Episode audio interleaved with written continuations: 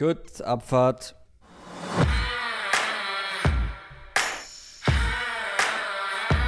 Down, Set, Talk. Der Football-Podcast mit Adrian Franke und Christoph Kröger.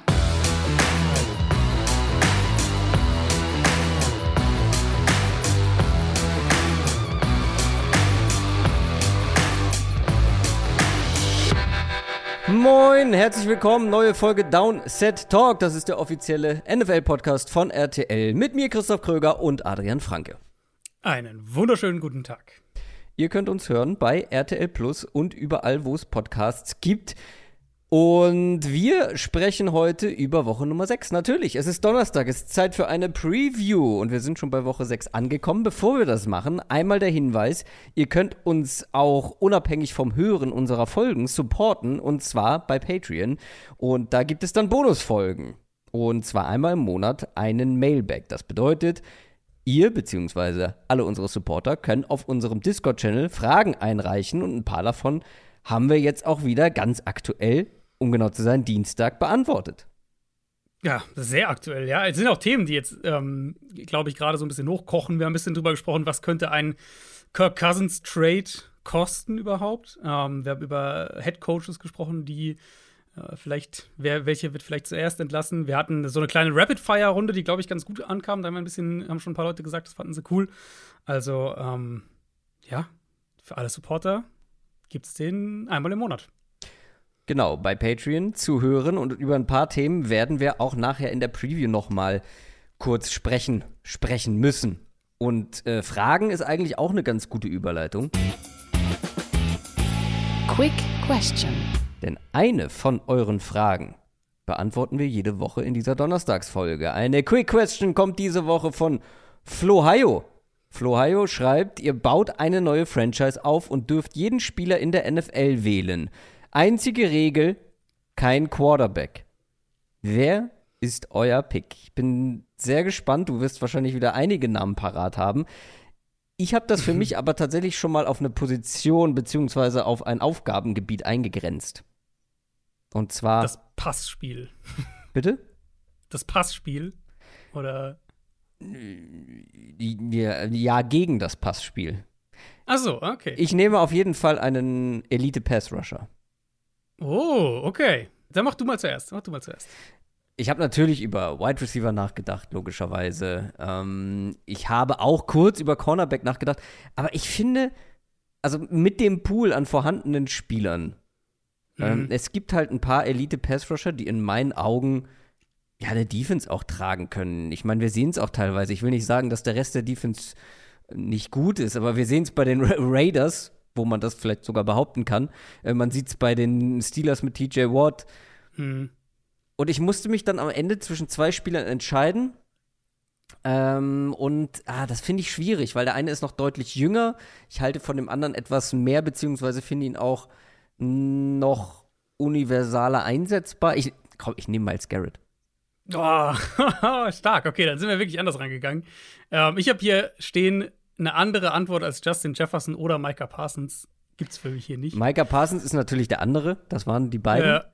Ähm, aber Miles Garrett, ich glaube, man vergisst, dass der noch gar nicht so alt ist. Der Typ ist 27. Aber drei Jahre älter als Parsons. Genau, aber Micah Parsons, glaubst du nicht, dass der, also würdest du behaupten, Micah Parsons kann in jeder Defense funktionieren?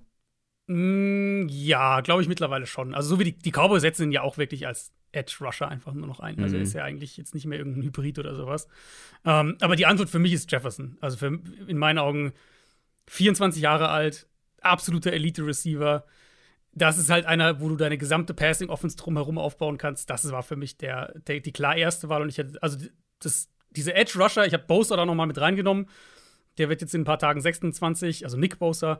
Ähm, die, die, drei wären dann auch bei mir die nächste Gruppe. Ich hätte Parsons als Alternative genommen, einfach weil der halt der Jüngste ist und, und ich die drei halt doch sehr nah ja. beieinander habe insgesamt. Ja. Aber für mich ist es, also für mich ist es klar Jefferson. Ja, finde ich spannend, habe ich auch drüber nachgedacht. Ähm, ist natürlich eine sehr schwer zu greifende Angelegenheit, weil die Frage ist dann natürlich immer, wer ist dann der Quarterback? Natürlich will man, also Klar. mein, ja mein persönliches Ranking wäre trotzdem, wenn ich jetzt zum, wenn man zum Beispiel einen Draft macht und man hat die freie Auswahl, Ich würde mhm. zuerst einen Quarterback nehmen und ich glaube dann schon mhm. Richtung Edge Rusher gucken, gemessen daran, dass ich halt finde, es gibt weniger absolute Top-Pass-Rusher im Vergleich zu Top-Receivern. Wirklich? Finde ich eigentlich nicht mehr mittlerweile. Ich finde mittlerweile. Beziehungsweise das, ich finde das Gap nicht so groß. Also ich, ich finde, mittlerweile hat sich das echt so ein bisschen geändert. Äh, ich finde die, diese Mid-Range-Receiver-Gruppe, die ist riesig. Also ja, genau, ja, okay. Aber die Top-Top-Receiver-Gruppe sind halt für mich echt nur so vier, fünf, ja, sechs Leute. Mehr, ja, aber viel mehr sind es bei den Edge-Rushern auch nicht. Also die drei, die wir jetzt hatten, TJ Watt. Fall. Dann TJ Watt mit dabei. Der für mich um, wegen ähm, Alter keine Rolle gespielt hat. Das ist der älteste, glaube halt, ich, von den genannten. Ähm, ja, ist, glaube ich, 29. So ja, müsste so sein. Ähm, ja. ja. es gibt halt, ja, es gibt so ein paar Jüngere, wo du halt dann. Max Crosby, dann, nicht zu vergessen. Finde ich aber ja, schon genau, hinter Crosby, den Vieren.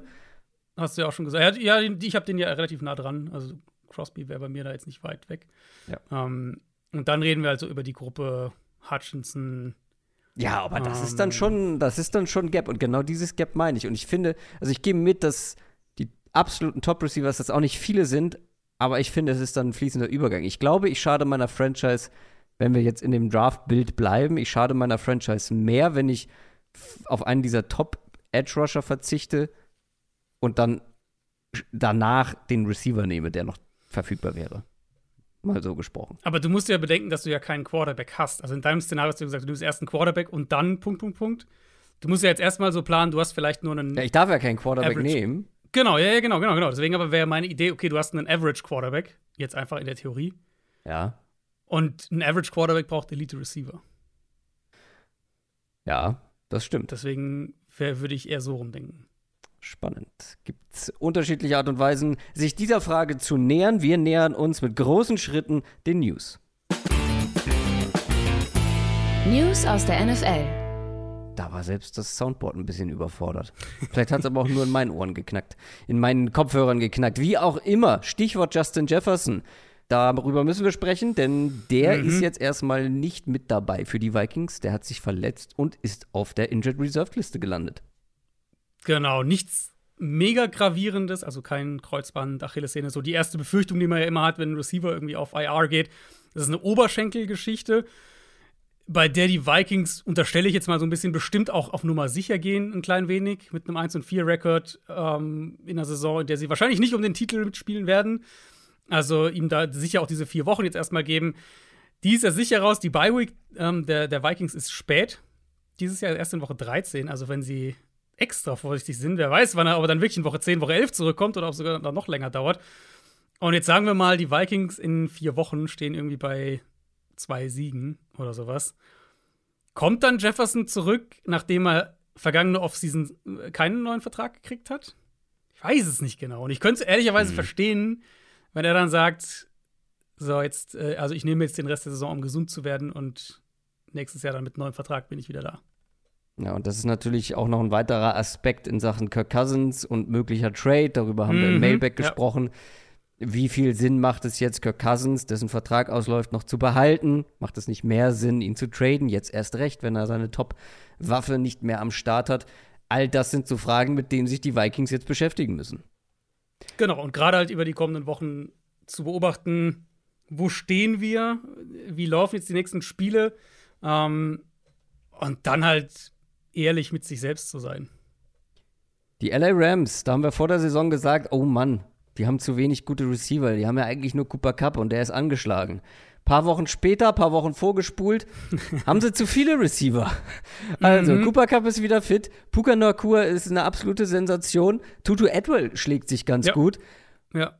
Ja, dann ist da Van Jefferson und der guckt ein bisschen in die Röhre, beziehungsweise mhm. wurde jetzt sogar schon getradet und zwar zu den Falcons. Ja, so die erste, äh, die ersten Trade-Deadline-Movements kommen so langsam rein. Hörst ja auch so ein paar Gerüchte hier und da. Van Jefferson ging sehr schnell. Da war so, ja, ja Rams gucken ihn zu traden und irgendwie so zwei Stunden später war äh, Trade mit Atlanta. Ähm, aber ist genau wie du gesagt hast. Ich meine, letztes Jahr hat er schon, hat er die halbe Saison, ein bisschen weniger als die halbe Saison verpasst, hat da schon auch keine große Rolle gespielt. Dieses Jahr steht er jetzt nach fünf Spielen bei acht Catches, jetzt am Sonntag gegen die Eagles eben mit Cooper Cup zurück, hat er nur zwei Snaps überhaupt gespielt. Und dementsprechend war er so ein logischer Trade-Kandidat. Ist ja auch kein teurer Trade. Es ist der, der berüchtigte 2025er Late-Round-Pick-Tausch. Also auch der denkbar niedrigste Preis, den man sich so ausdenken kann. Und für die Falcons halt am ehesten eine alternative Downfield, Speed-Option, wenn man so will, ein Upgrade über Scotty Miller. Ähm, und das Play-Action-Passspiel letzte Woche sah zum ersten Mal richtig gut aus für Atlanta. Vielleicht hilft so ein Receiver wie Jefferson ja dann noch mal ein bisschen, bisschen mehr die Offense zu öffnen, ein bisschen mehr vertikales Element zu geben. Aber in Atlanta ist er halt auch ja nur die Nummer 3, 4 im Endeffekt. Ja, aber was ich erstaunlich finde, das ist ja nicht irgendein Receiver, den man da getradet hat. Zumindest was den Value angeht, den man für ihn investiert hat. Es war noch ein Zweitrunden-Pick vor ein Stimmt, paar Jahren. Ja. Und ja. ich mochte ihn sehr vor dem Draft, das, das weiß ich noch. Mhm. Ähm, Gerade mit, mit seinem Route Running, seiner Agilität. Bei, deswegen, also ich bin gespannt, welche Rolle er da übernimmt. Ich könnte mir schon vorstellen, dass er, also von den Wide Receivers gesprochen, schon die Nummer 3 ist bei den Falcons. Ja, von den Wide Receivers. Aber insgesamt hast du Klar, hinter in meinen Augen Pitts, ja. Drake London, Mac Hollins, Jono Smith mittlerweile irgendwie auch in der Offense. Ja. Also ich denke, ich denke, er wird schon sehr eine, so eine Spezialistenrolle irgendwie haben. Also wie gesagt, das Upgrade über Scotty Miller im Endeffekt. Dann müssen wir über weitere Verletzungen sprechen und zwar Anthony Richardson, Quarterback der Indianapolis Colts, der hat sich verletzt an der Schulter und mhm. ist auch auf IR gelandet. Das kam jetzt ganz frisch rein. Genau, gerade eben. Ja, ist so langsam schon ein bisschen bedenklich bei ihm. Er hat jetzt die Knieverletzung gehabt, da hat er, glaube ich, einen Schlag aufs Knie oder sowas bekommen. Die Gehirnerschütterung, wo er da bei, bei einem Touchdown-Run ganz am Ende noch mit dem Kopf auf den Boden aufschlägt und jetzt eben, genau, die Schulter. Das passiert, glaube ich, bei so einem Tackle von hinten, wo er so von hinten ein bisschen zu Boden gebracht wurde. Ja, er muss schon lernen, glaube ich, sich besser zu schützen ein bisschen, sonst wird das ihn Probleme bereiten für seine NFL-Karriere. Und ich kann mir natürlich schon auch vorstellen, dass so ein Quarterback, der wahrscheinlich immer der athletischste, größte, schnellste Spieler irgendwie war auf dem Platz, dass der halt auch erst lernen muss, wo er in der NFL ausweichen kann, wo er entkommen kann und wo nicht. Ja. Ähm, und das liegt an ihm, das liegt aber auch, glaube ich, an den Codes, die ihm dann da helfen müssen in verschiedenen Bereichen. Jetzt gibt es erstmal Gardner Minshew ja, für ein paar Wochen und ähm, die Colts, wann spielen die Colts in Deutschland? Das ist in fünf Wochen. Das oder? ist am 12.11., ich glaube ja, 12.11. Also theoretisch könnte er, ja, er könnte, es könnte die erste Woche sein, wo Richardson zurückkommt. Wenn ich das richtig Ich bitte drum, also nichts gegen Gardner Minshew. Ist ja wirklich ein äh, Downset-Talk-Crush gewesen. Ja. Aber Anthony Richardson würde ich schon gern live sehen. Hm, ja, es ist, ähm, wäre schon ein Downgrade für das Spiel, wenn es Minshew am Ende ist. Ja, auf jeden Fall. Ähm, ich habe nachher noch ein paar Infos zu der genauen Verletzung. Habe ich mir extra notiert, oh. was da Sache ist. Dr. Kröger. Äh, und da werde ich dann auch noch mal darauf eingehen, ob äh, vier Wochen tatsächlich realistisch sind. Dazu später mehr. Guter Teaser. Äh, Running Backs haben sich auch verletzt und zwar auch zwei namhafte. Zum einen James Conner bei den Cardinals ist erstmal raus. Mhm, genau. Ähm, Knieverletzung war ja so im zweiten Viertel irgendwann. Und hat man gleich gemerkt in dem Spiel gegen die Bengals. Also da merkt man schon den Impact, den er aufs, aufs Run-Game auch hat. Ähm, Cardinals haben ihn auf Injured Reserve gepackt. Der wird also auch mindestens vier Wochen lang fehlen. Und sie haben dahinter theoretisch Keontae Ingram, der jetzt auch aber zuletzt raus war. Ähm, Emery DeMarcado hat jetzt am Sonntag gespielt, hat ja sogar einen Touchdown. Ja, hat gar nicht schlecht gespielt. Genau. Und dann haben sie Tony Jones am Montag äh, übers Waiver Wire verpflichtet, der ja bei den Saints ein, so ein gutes Spiel hatte, dieses Jahr auch in, in so einer Backup-Rotationsrolle. Da sind jetzt die Optionen, aber das wird man, glaube ich, schon im Run-Game merken, weil Connor ihnen natürlich dann schon noch so eine physische Dimension gibt, die jetzt diese anderen Backs nicht haben. A-Chain, auch eine Knieverletzung. Ähm, ist bisher nicht passiert, aber er gilt auch als ein Kandidat für IR. Könnte ich mir gut vorstellen, dass das jetzt im Laufe dieser Woche noch passiert. Dolphins bekommen wahrscheinlich bald Jeff Wilson zurück. Also zumindest dann einmal einmal frische Beine neben Raheem ja. Mostert wieder. Aber A-Chain war natürlich komplett absurd bisher in dieser Offense. Über 12 Yards pro Run, das ist natürlich völlig Wahnsinn. Er ist halt wirklich der ideale Fit ähm, für, für diese Unit. Jetzt ist er mal ein paar Wochen raus. Mal gucken, wie er. Bei ihm wird es sicher auch einpendeln müssen, wie viel Workload ihm halt einfach gibst, rein von, vom Frame her und von den Hits, die er einsteckt dann. Das war's von den News. Alle weiteren Verletzungssorgen besprechen wir in der Preview auf Woche 6. NFL Pre Preview. Und da starten wir natürlich mit dem Thursday Night Game. Heute Nacht spielen die Kansas City Chiefs gegen die Denver Broncos. Das ist ein richtiger Gegensatz, mit dem wir hier reinstarten. Die Chiefs stehen 4 und 1 nach einem Sieg gegen die Vikings. Die Broncos 1 und 4 nach der blamablen Niederlage gegen die New York Jets. Im Bonus-Mailback, den wir jetzt schon mehrfach thematisiert haben, da haben wir auch über die Broncos gesprochen und so ein bisschen darüber, ja, wie groß könnte denn der Knall werden, den es da in Denver jetzt die nächsten mhm. Wochen und Monate gibt. Gibt es den großen Star-Ausverkauf? Äh, denkt man schon wieder über Sean Payton nach, was mit Russell Wilson, was ist mit dem GM George Patton, wer überlebt, wer nicht, hört da gerne mal rein. Wen wir kurz angerissen haben, ist Defensive Coordinator Vance Joseph, weil das könnte für ihn vielleicht hier schon so die letzte Chance, äh, Chance mhm. sein, was zu zeigen. Das ist jetzt nicht die leichteste Aufgabe für eine Defense, aber wenn man hier zumindest die Chiefs vielleicht so ein bisschen ärgern, ein bisschen limitieren kann, ähm, ja, da erspielt er sich oder erkauft er sich vielleicht noch so ein bisschen Zeit. Allerdings, also die Chiefs Offense, die, die feuert jetzt nicht aus allen Rohren und Travis Kelsey ist auch angeschlagen, trainiert zwar, aber wohl limitiert. Ich gehe mal davon aus, dass mhm. er spielen kann. Und ich habe einen ganz besonderen Blick auf Rushy Rice, weil ich glaube, nach anfänglichen Schwierigkeiten mauset der sich so langsam ähm, ja, ja. zu einer echt wichtigen Waffe für Patrick Mahomes. Könnte auf jeden Fall derjenige sein, der dafür sorgt, dass die Chiefs da nicht nochmal aktiv werden auf der Position. Worauf ich aber hinaus will, ist, können die Broncos denn die Chiefs hier mit ihrer doch sehr, sehr schwachen Defense ein bisschen ärgern oder bist du da hoffnungslos unterwegs? Ich sehe ich seh ehrlich nicht viel. Also, Kelsey, genau, klingt so, als würde er spielen können. Ähm, kam ja auch schon zurück in dem Spiel gegen Minnesota. Also hat sie ja da diese Knöchelgeschichte, wo er da so wegknickt. War dann raus, kam wieder rein, fängt den Touchdown. Ähm, es ist, haben sie jetzt ja auch gesagt, der Low Ankle Sprain. Also High Ankle Sprain ist immer das, was man nicht haben will. Das ist das, was wo drei, vier Wochen dran rum, rumzuknabbern hat. Low Ankle Sprain kannst du schneller wieder zurückkommen. Und genau, Rice hatte jetzt einen Touchdown. Kadarius Tony mal zumindest auch ein paar Plays gehabt, First Downs ein paar geholt.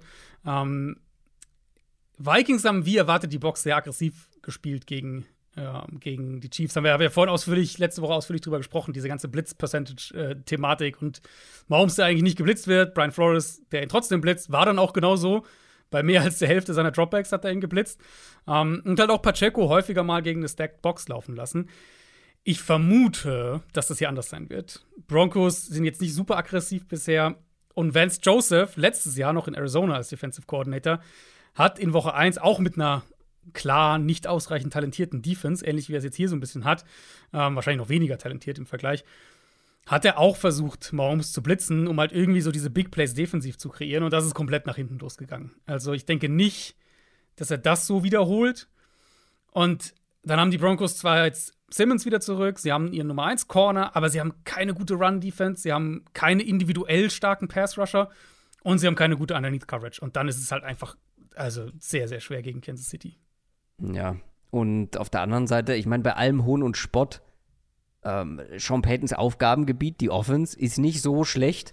Gerade mhm. die erste Halbzeit gegen die Jets fand ich, fand ich gut, ja. fand ich in Ordnung. Ja. Gerade das Run-Game sah gut aus, ohne Javonte Williams. Aber wir haben ihn erwähnt vorher, Jaleel McLachlan. Er mhm. hat geliefert.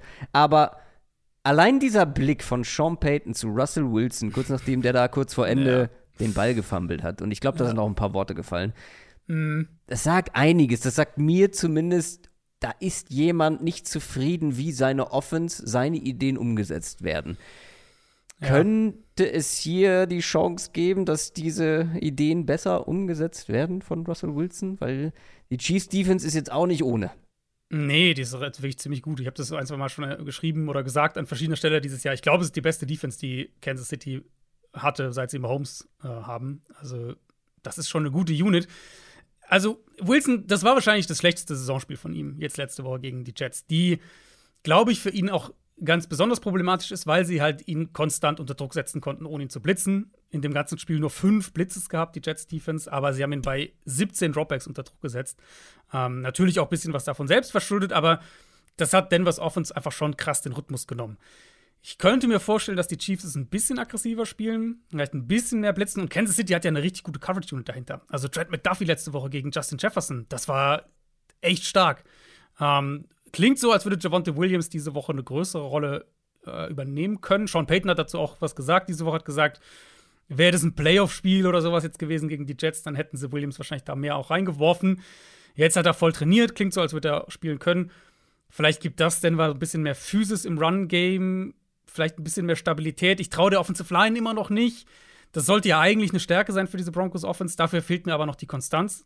Und es war jetzt auch nicht so, dass irgendwie ein Spieler ist so der konstant, der, der permanente Schwachpunkt, sondern es war echt so, mal, hat der Spieler Problem, mal da, wackelt es hier und da.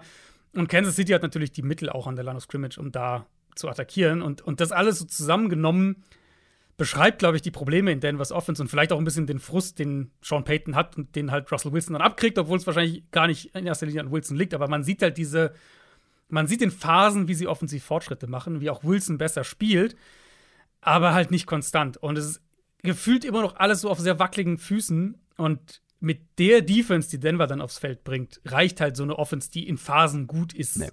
einfach nicht. Ja, das war bisher, bisher ja in den meisten Spielen das Problem, dass die Offense genau. okay genau. war, einigermaßen Punkte, punkten konnte, mhm. aber die Defense einfach viel zu viel zugelassen hat. Und die Buchmacher erwarten ja auch nicht viel von den Broncos. Die Chiefs sind ja. mit 10,5 Punkten favorisiert, spielen auch zu Hause. Und ich sag mal so, äh, mit Blick auf die anderen Partien, über die wir noch sprechen, die Chiefs sind mit 10,5 nur der drittgrößte Außenseiter diese Woche. Favorit, Favorit. Favorit, äh, Favorit natürlich, klar. Weißt du, wann Denver zum letzten Mal Kansas City geschlagen hat? Ah, ist das eine von diesen endlos? Ach ja, stimmt, das ist eine der, mhm. der krassesten, ne? Mhm. Ähm, war Peyton Manning noch Quarterback? Äh, uh, ich, ja, ich glaube ja. Wann denn? Müsste so gewesen sein, ja. Äh, ich sag jetzt mal 2014. Ja, nicht ganz so schlimm, aber im September 2015. 15 macht Spiele doch, in Folge macht doch Sinn. Ja, da war, da waren sie auch im Super Bowl dann danach. Das war Oder die, war die Saison davor. Nee, nee, das war die Broncos Super Bowl Saison. Ja, genau. Ja, dann war ja, dann war Peyton Manning ja Quarterback. Ja, genau. Das war da das letzte Mal. Fit. Und selbst da haben sie nur das erste gewonnen. Das zweite verloren. Ich glaube, war das zweite nicht sogar dieses Peyton Manning Desaster-Spiel? Es kann sein, er war ja dann irgendwann angeschlagen und dann kam doch yeah, Trevor Simeon oder so rein, oder? Nee, Trevor Simeon? Nee, Brock Osweiler. Osweiler. Osweiler.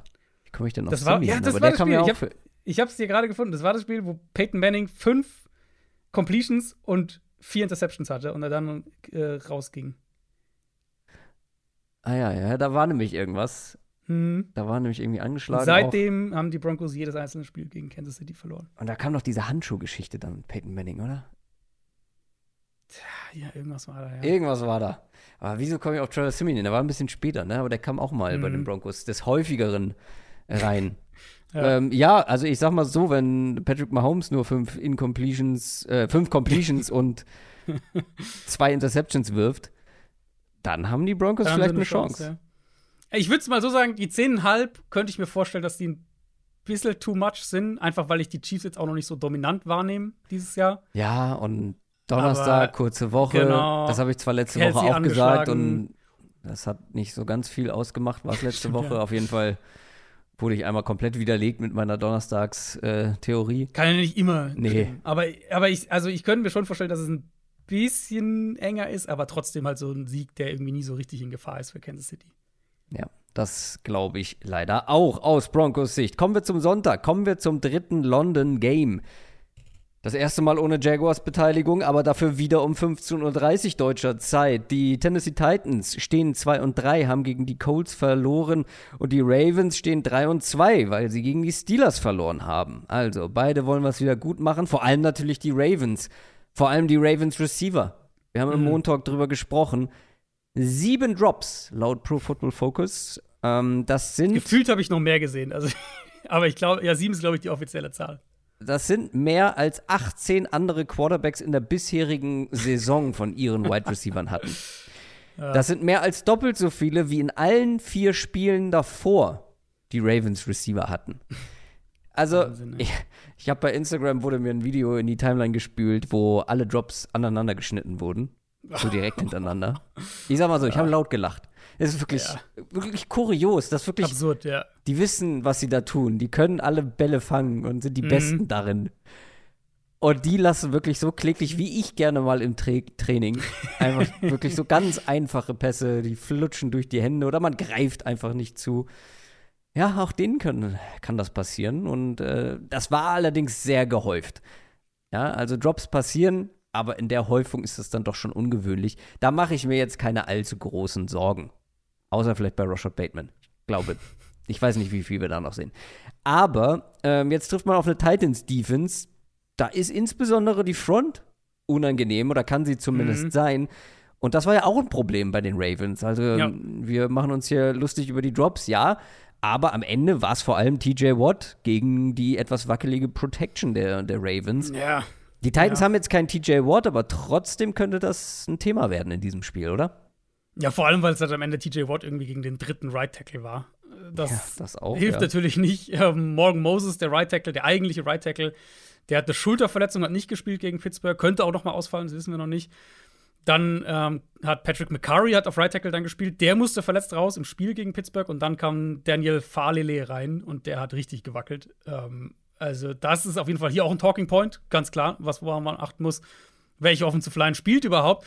Und auf der anderen Seite war Ronnie Stanley zwar zurück, der Left Tackle, aber halt merklich noch nicht bei 100 Prozent. PFF hat ihn mit neun zugelassenen Pressures in dem Spiel. Ja.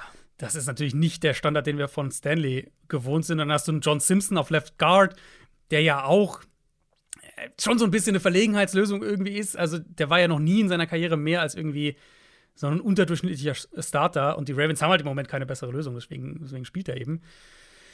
Ja, und jetzt eben gegen diese Titans Front, die letzte Woche gegen die Colts nicht das Spiel dominiert hat. Ähm, Nee. Das muss man schon sagen, die Colts haben das gut gemacht, aber wir haben halt in anderen Spielen gegen anfälligere Genau. Offensive Lines gesehen, wie das aussehen kann. Gegen die Bengals, gegen die Saints auch waren sie auch dominant.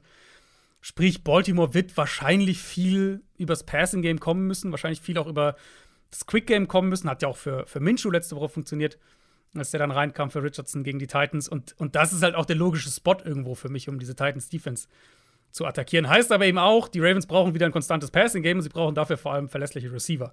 Ja. Also so eine Geschichte das darf halt Aber- nicht nochmal passieren. Wir müssen halt dann vor allem mal gucken, wer da die Bälle fallen gelassen hat. Also Mark Andrews hatte drei Drops.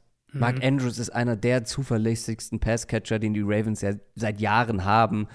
Da mache ich mir wirklich keine großen Sorgen. Und gleichzeitig, Zay Flowers hatte zig Drops, aber hat ja auch ein paar wichtige Pässe gefangen ähm, und ein paar mehr äh, in Summe. Und Ja. Odell Beckham Jr. Das wollte ich gerade sagen. kam von ja. einer Verletzung zurück, hat jetzt noch keine große Rolle gespielt. Die Rolle der wird kam, größer. der kam jetzt zurück, also kam wieder Stimmt. rein mit der Knöchelverletzung, musste dann wieder Musste raus. wieder raus, genau. Kam Ja. dann irgendwann noch mal rein. Also der war offensichtlich nicht, nicht bei 100 Prozent. Ähm, Beckham habe ich mir nämlich auch aufgeschrieben, weil das wäre für mich so einer, wo ich sage, wenn der näher an 100 Prozent ist und vielleicht halt, also ich will halt nicht noch mal ein Spiel sehen, wo Mark Andrews und Zay Flowers 20 Targets kriegen. Das ist, glaube ich, nicht die Rechnung für Baltimore, sondern dass du halt, dass Beckham da mehr involviert ist. Ja.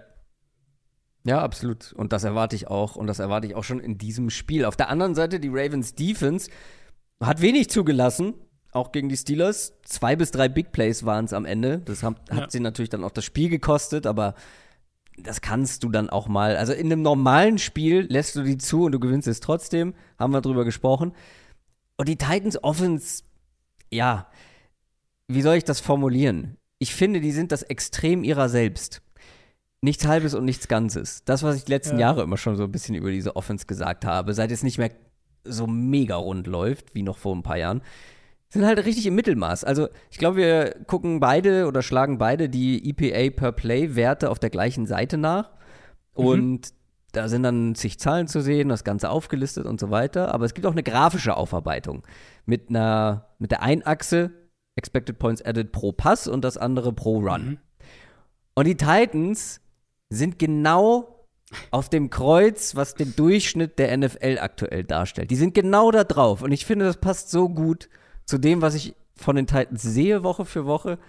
Und was ich auch, also was so mein Eindruck grundsätzlich ist. Ja, eigentlich sind ja die, eigentlich sind ja die ähm, Vikings immer der, Das der war Punkt, letztes der Anker. Immer. Die Vikings sind Immer? das immer. Auch, die sind auch dieses Jahr wieder. Wenn du dir generell, ja. also jetzt nicht nur Defense, sondern Team, also die Offense und Defense zusammen in einem Schaubild anguckst, ähm, das gleiche Schaubild quasi nur halt mit einer Achse ist Offense, einer Ah, okay, Defense, mit, mit Offense und Defense, ja. wirst du die Vikings immer in der Mitte finden. Das ist super witzig. Titans halt auch. Also sind Titans halt Offense halt, die. Titans Defense ist meistens irgendwo besser als, also meist also die letzten Jahre gegen den Run äh, als genau, der Rest. Genau, ja. Aber die Offense ist wirklich in the middle und deswegen weiß ich auch dieses Jahr wieder nicht so richtig, was ich mit denen anfangen soll. In einem Spiel können sie ja. wieder vernünftig laufen, in einem anderen Spiel sieht dann Red Tannehill wieder gut aus, in anderen Spielen geht beides gar nicht. Mm, mm. Was machen wir jetzt in diesem Matchup gegen die Ravens Defense, gegen eine gute Ravens Defense? Ja, eine gute Ravens Defense, die vor allem ja auch gesünder wird. Gerade in der Secondary eben, da haben sie ja Humphrey und Williams zurückbekommen letzte Woche. Ich würde sagen, beide noch ein bisschen rostig. Humphrey wurde ja auch von Pickens bei dem langen Game-Winning-Touchdown da geschlagen. Ähm, aber das wird sich einpendeln und gegen die Titans, wir wissen zumindest, wo der Ball hingehen soll. DeAndre Hopkins wird jetzt da mehr und mehr mit ja. Targets vollgeballert. Und klar, Traylon Burks hat jetzt zuletzt noch gefehlt. Da gibt es ein bisschen Optimismus, dass der spielen kann.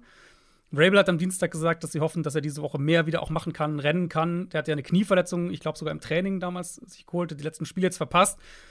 Das wäre natürlich ein Boost, wenn der zurückkommen könnte. Hopkins ist der klare Target-Magnet. Und da bin ich halt gespannt, ob Baltimore besondere Aufmerksamkeit in seine Richtung schiebt. Ähm, ob sie vielleicht auch mehr Man-Coverage spielen, was sie generell ganz gerne machen dieses Jahr. Um so dann vielleicht Humphrey hier und da eins gegen eins gegen Hopkins zu, auch wirklich zu bekommen und nicht zu erlauben, dass Hopkins sich dann die Matchups aussucht. Vielleicht ein bisschen Hilfe sogar hier und da dann auch noch, dass du Hopkins wirklich doppelst mitunter oder halt zumindest ein Safety noch dahinter hast. Und wenn Hopkins nicht dieser dominante Faktor sein kann, dann wird es halt im Passing Game dünn. Klar, wenn Burks spielen kann, das wäre dann sehr, sehr hilfreich hier. Aber die Tendenz ist dann schon in der Offense da, wenn, wenn Hopkins, oder sagen wir außerhalb von Hopkins, sehr kurzpasslastig zu sein. Da geht dann viel über Okonkwo, viel über Tashi Spears dann noch im Passspiel oder generell die Running Backs mit Screens auch und sowas.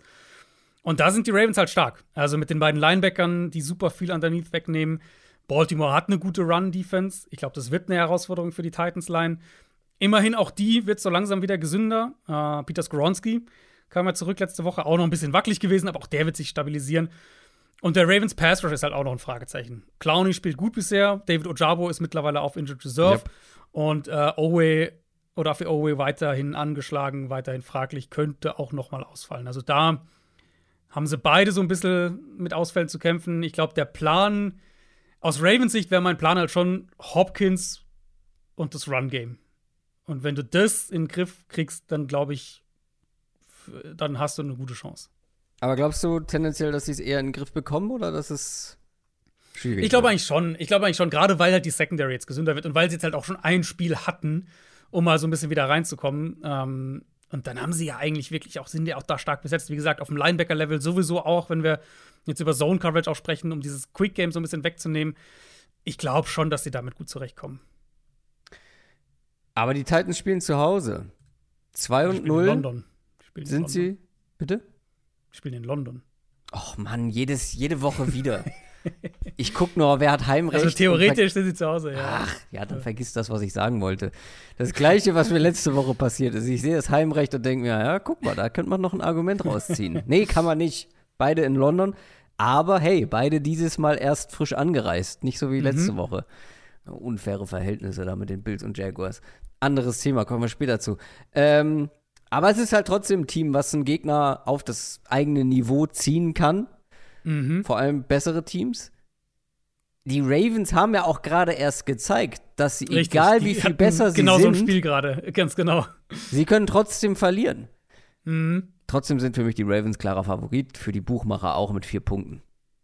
Ja, bin ich schon auch in der Richtung. Ich, ich halte Tennessee doch immer noch für zu eindimensional. Und wie du es ganz am Anfang gesagt hast und wie wir es ja am Montag auch gesagt haben, wenn die Ravens offensiv von ihren Passfängern ein halbwegs normales Spiel kriegen, in meinen Augen machen sie dann 30 gegen Pittsburgh. Ähm, und wenn sie hier ein halbwegs normales Spiel kriegen, dann denke ich, gewinnen sie das auch. Dann kommen wir zum 19 Uhr Slot am Sonntag. Die Cincinnati Bengals stehen 2 und 3 und empfangen die Seattle Seahawks, die einen 3 und 1 Rekord haben. Die Seahawks haben gewonnen vor ihrer Bye Week gegen die Giants. Die Bengals haben gegen die Cardinals verloren. Für die Bengals ist noch alles drin, wenn wir jetzt über das Big Picture mhm. sprechen, wenn wir über die Playoffs sprechen. Und man konnte ja auch echt was Positives mitnehmen. Also Joe Burrow sah deutlich besser aus, fitter aus. Da waren ein paar Deep Shots dabei, die gut aussahen. Einer auf Jama Chase, der locker 50 Yards in der Luft war mhm. und perfekt mit Zip ankam. Er ist teilweise sogar gelaufen was relativ rund aussah. Ich glaube, es ist noch nicht perfekt, noch keine 100% aber deutlich näher dran als die ersten Wochen. Und das ist Grund zur Hoffnung für die Bengals. Aber gleichzeitig muss man sagen, auch die Seahawks Defense sah fitter aus, beziehungsweise wird ja natürlich auch fitter. Ähm, mit äh, Jamal Adams, der hatte sein erstes mhm. Spiel, musste zwar direkt wieder raus, hatte eine Gehirnerschütterung, soll aber wohl ja. rechtzeitig aus dem Concussion-Protokoll kommen, wäre auch sehr ungewöhnlich, wenn nicht. Devin Witherspoon war ja am Anfang auch raus, hat dann so ein, zwei Spiele Anlauf gebraucht, sah dann auch richtig gut aus, der First-Round-Cornerback. Und dann war das natürlich auch diese 11-Sack-Performance der ja. Seahawks Defense. Ja. Ähm, und ich sag mal so, Protection bei den Bengals ist ja auch immer ein Thema gewesen. Ja, aber nicht so wie bei den Giants. Ja.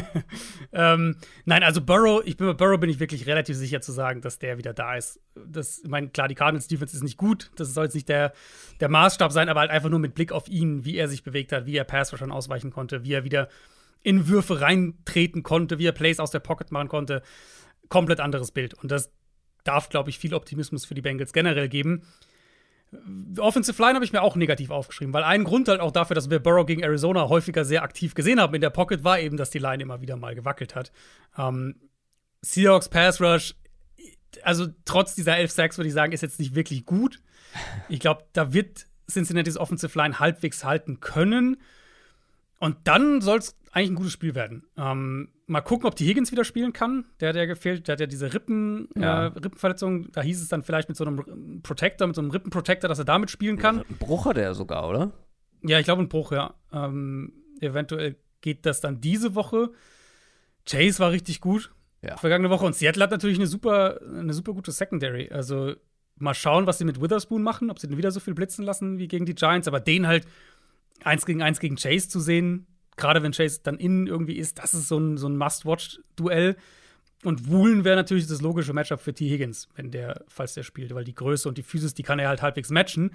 Ähm, und wo Seattle auf jeden Fall besser ist als letztes Jahr, ist die Run-Defense. Und da tut sich Cincinnati auch immer noch schwer, was das Run-Game angeht.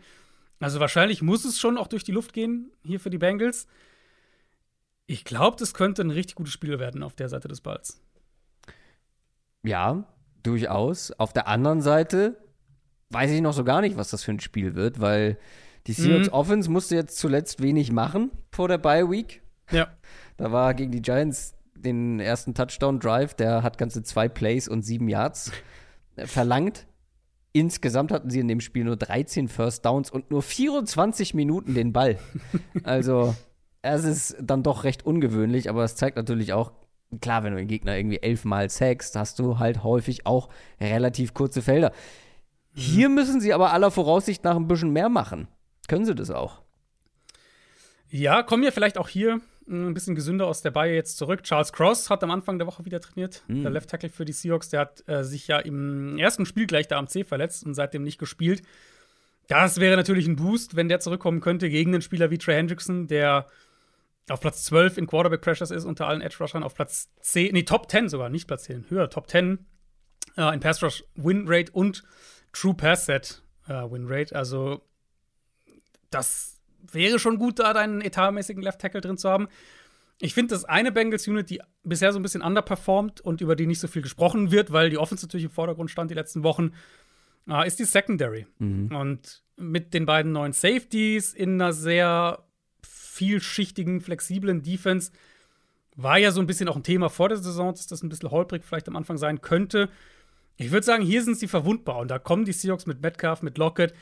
Ich glaube, wir alle warten ja noch so ein bisschen drauf, dass Jackson Smith und Jigba mehr Teil der Offense wird. Ähm, für sowas könnte eine frühe Buy ja tatsächlich sinnvoll sein, dass du dir, also dass du als Team da auch drauf guckst und sagst, ey, was können wir denn vielleicht so Self-Scouting-mäßig, was können wir denn vielleicht machen, um den mehr zu involvieren. Wir haben den immerhin sehr hoch gepickt. Wir halten offensichtlich viel von dem. Bisher fehlt es noch. Sie haben natürlich auch, ich glaube, ein Stück weit halt auch auf die Ausfälle eben der beiden. Sie haben ja beide Tackles jetzt die letzten Wochen nicht gehabt. Ähm, der Right Tackle ist auch nach wie vor raus. Da haben sie schon noch ein bisschen das angepasst. Sie haben deutlich mehr Play-Action gespielt. Sie haben ähm, auch mit Personnel-Groupings ähm, das ein bisschen verändert. Ich habe mal geguckt, sind Platz 4 in 12 Personnel und Platz 5 in 13 Personnel Usage bei First Down. Also mhm zwei Titans, drei Titans.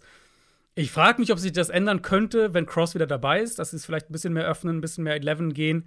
Ähm, was ich denke, ist, dass auch Seattle, ähnlich wie die Bengals, übers Passing Game kommen muss, weil Interior Offensive Line für die Seahawks ist immer noch, wenn man sagt, zumindest inkonstant. Bengals haben da natürlich ihre beiden starken Defensive Tackles, die vor allem auch den Run stoppen können. Ähm, und ich glaube, dass es für Seattle auch schon eher durch die Luft gehen muss. Auch wenn ich zugeben muss, Seattle läuft den Ball bisher konstanter, als ich das erwartet hatte dieses Jahr.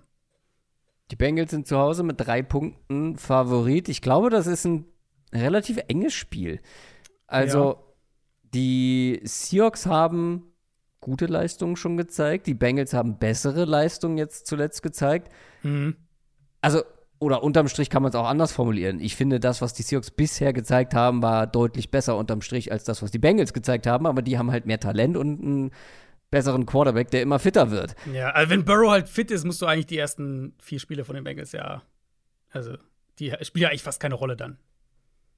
Mm, ja, also die Defense ist natürlich jetzt sehr unabhängig von der die Defense, vom ja, Fitnesslevel also, der also die ja. Offense Performance kannst du wohl ein bisschen ausklammern, da gebe ich dir da gebe ich dir recht, aber wie du ja schon angedeutet hast, also die Defense kann man da nicht irgendwie komplett rausnehmen aus dem mhm. Ganzen mhm. und die Seahawks Offense kann hin und wieder ja dann auch mal äh, punkten, ja, nehme ich an. Könnte, könnte ein bisschen Shootout werden, ja.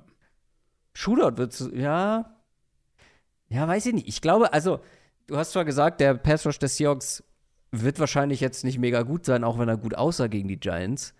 Ich glaube aber auch nicht, dass er schlecht ist und ich glaube auch nicht, dass da Joe Burrow einen ruhigen Nachmittag in der Pocket haben wird. Also, ich glaube schon, das dass sie ihn zu. Fehlern wieder zwingen können. Ich, also, ist ein ganz enges Spiel. Ich glaube, ich würde aber einfach, weil ich mehr ans Talent glaube, mit den Bengals gehen.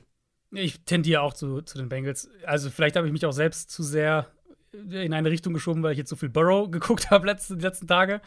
Ähm, aber ich fand ihn halt schon so deutlich verbessert, dass ich jetzt irgendwie bei den Bengals insgesamt auch wieder optimistischer bin.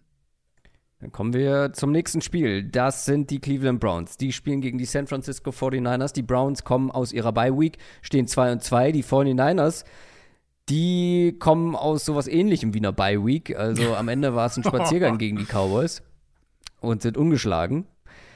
Wir haben ausführlich über die 49ers Offense gesprochen und mhm. über Brock Purdy und warum er gut gespielt haben, äh, gut gespielt hat und auch besser gespielt hat, als Jimmy Garoppolo das über weite Strecken bei den 49ers gezeigt hat.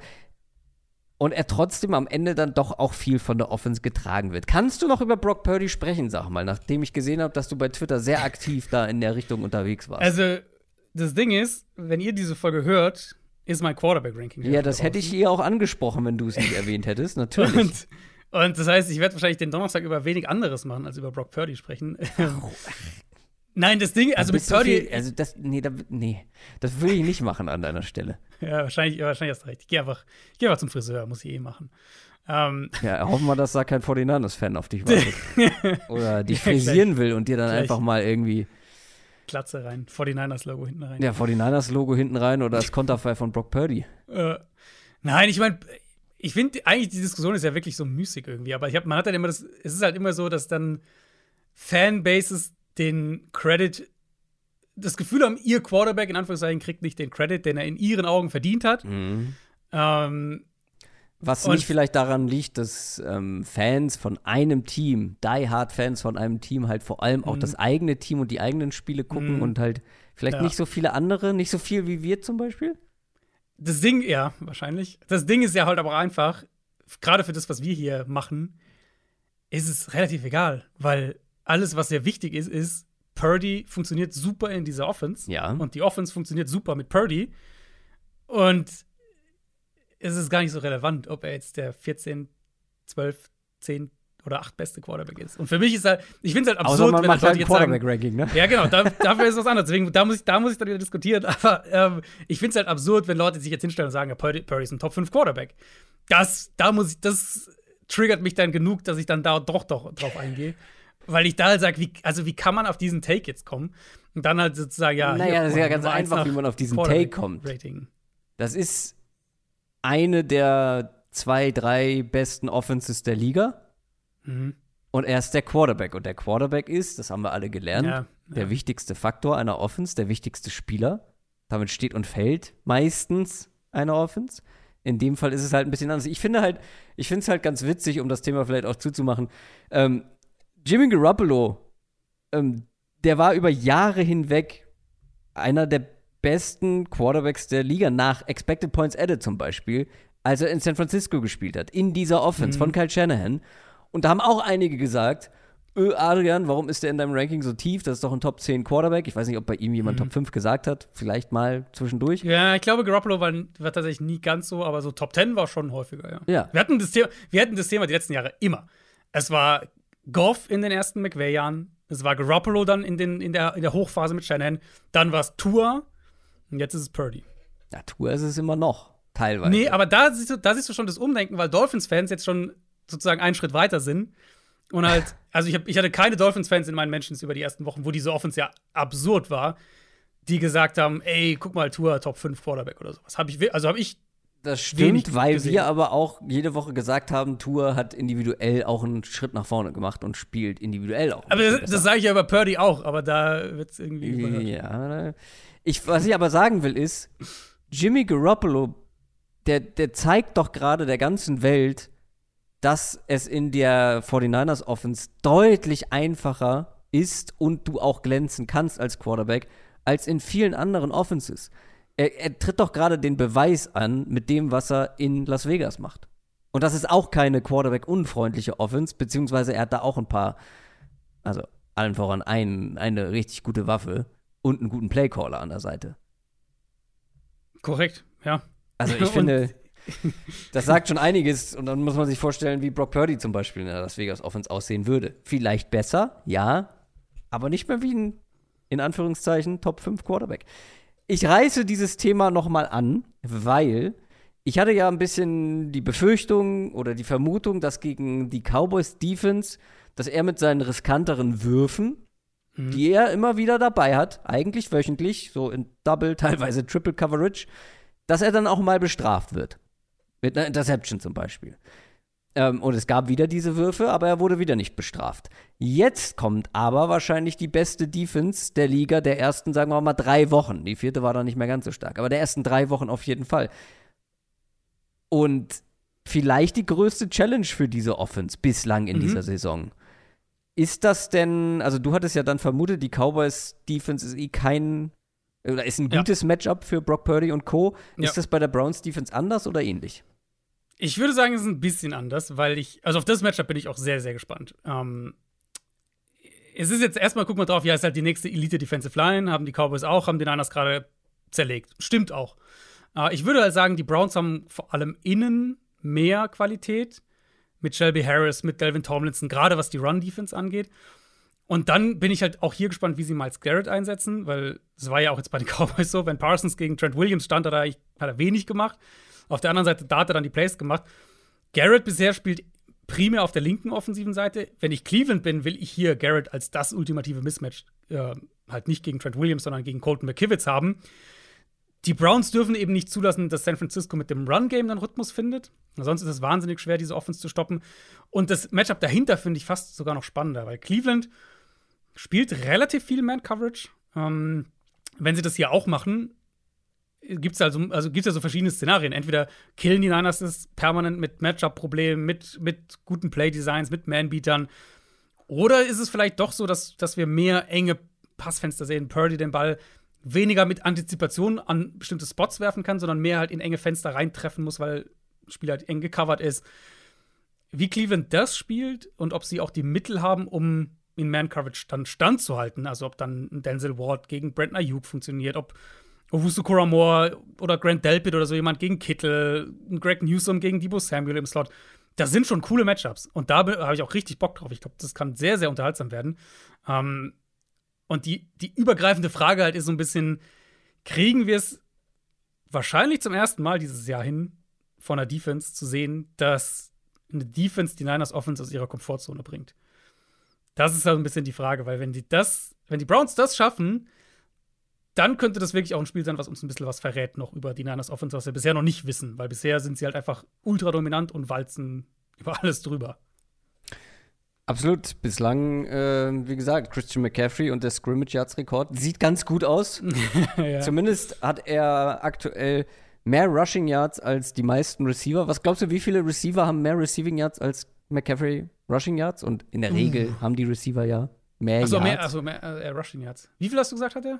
Äh, Habe ich ja nicht gesagt. Achso, ähm. Für Receiver mehr Rushing Yards als er. Nein, nein, nein.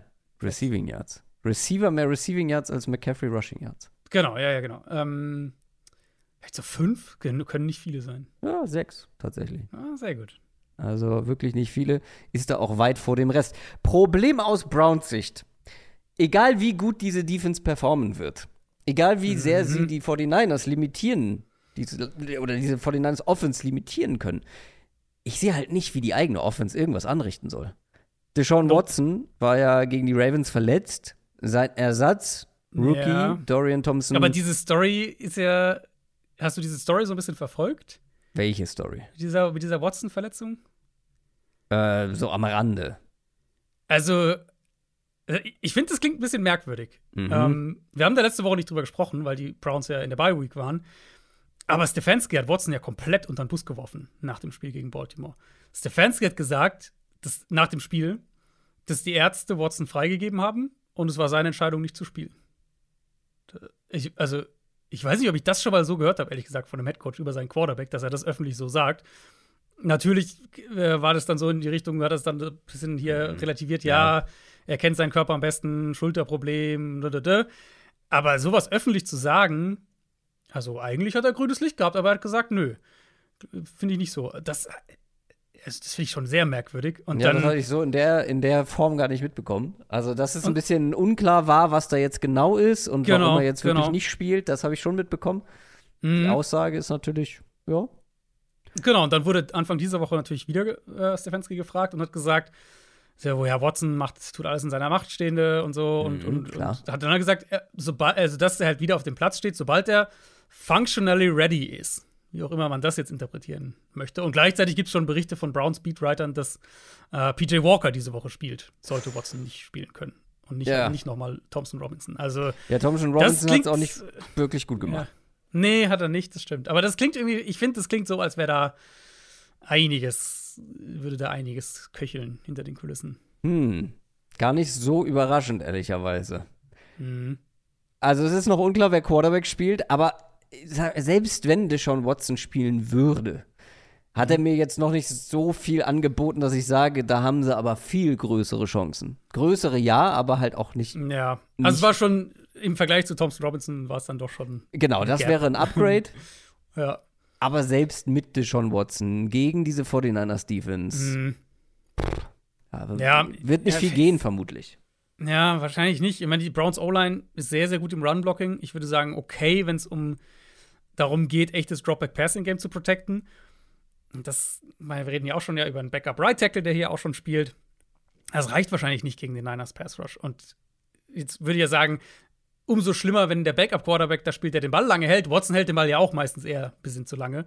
Ähm, klar, wenn jetzt Walker oder Thompson Robinson spielt, dann reden wir noch mehr über einen Quarterback, der wahrscheinlich den Pass-Rush nicht gut handelt. Aber auch das keine Stärke von Deshaun Watson. Pocket Management, Pressure, Pass Rush handeln.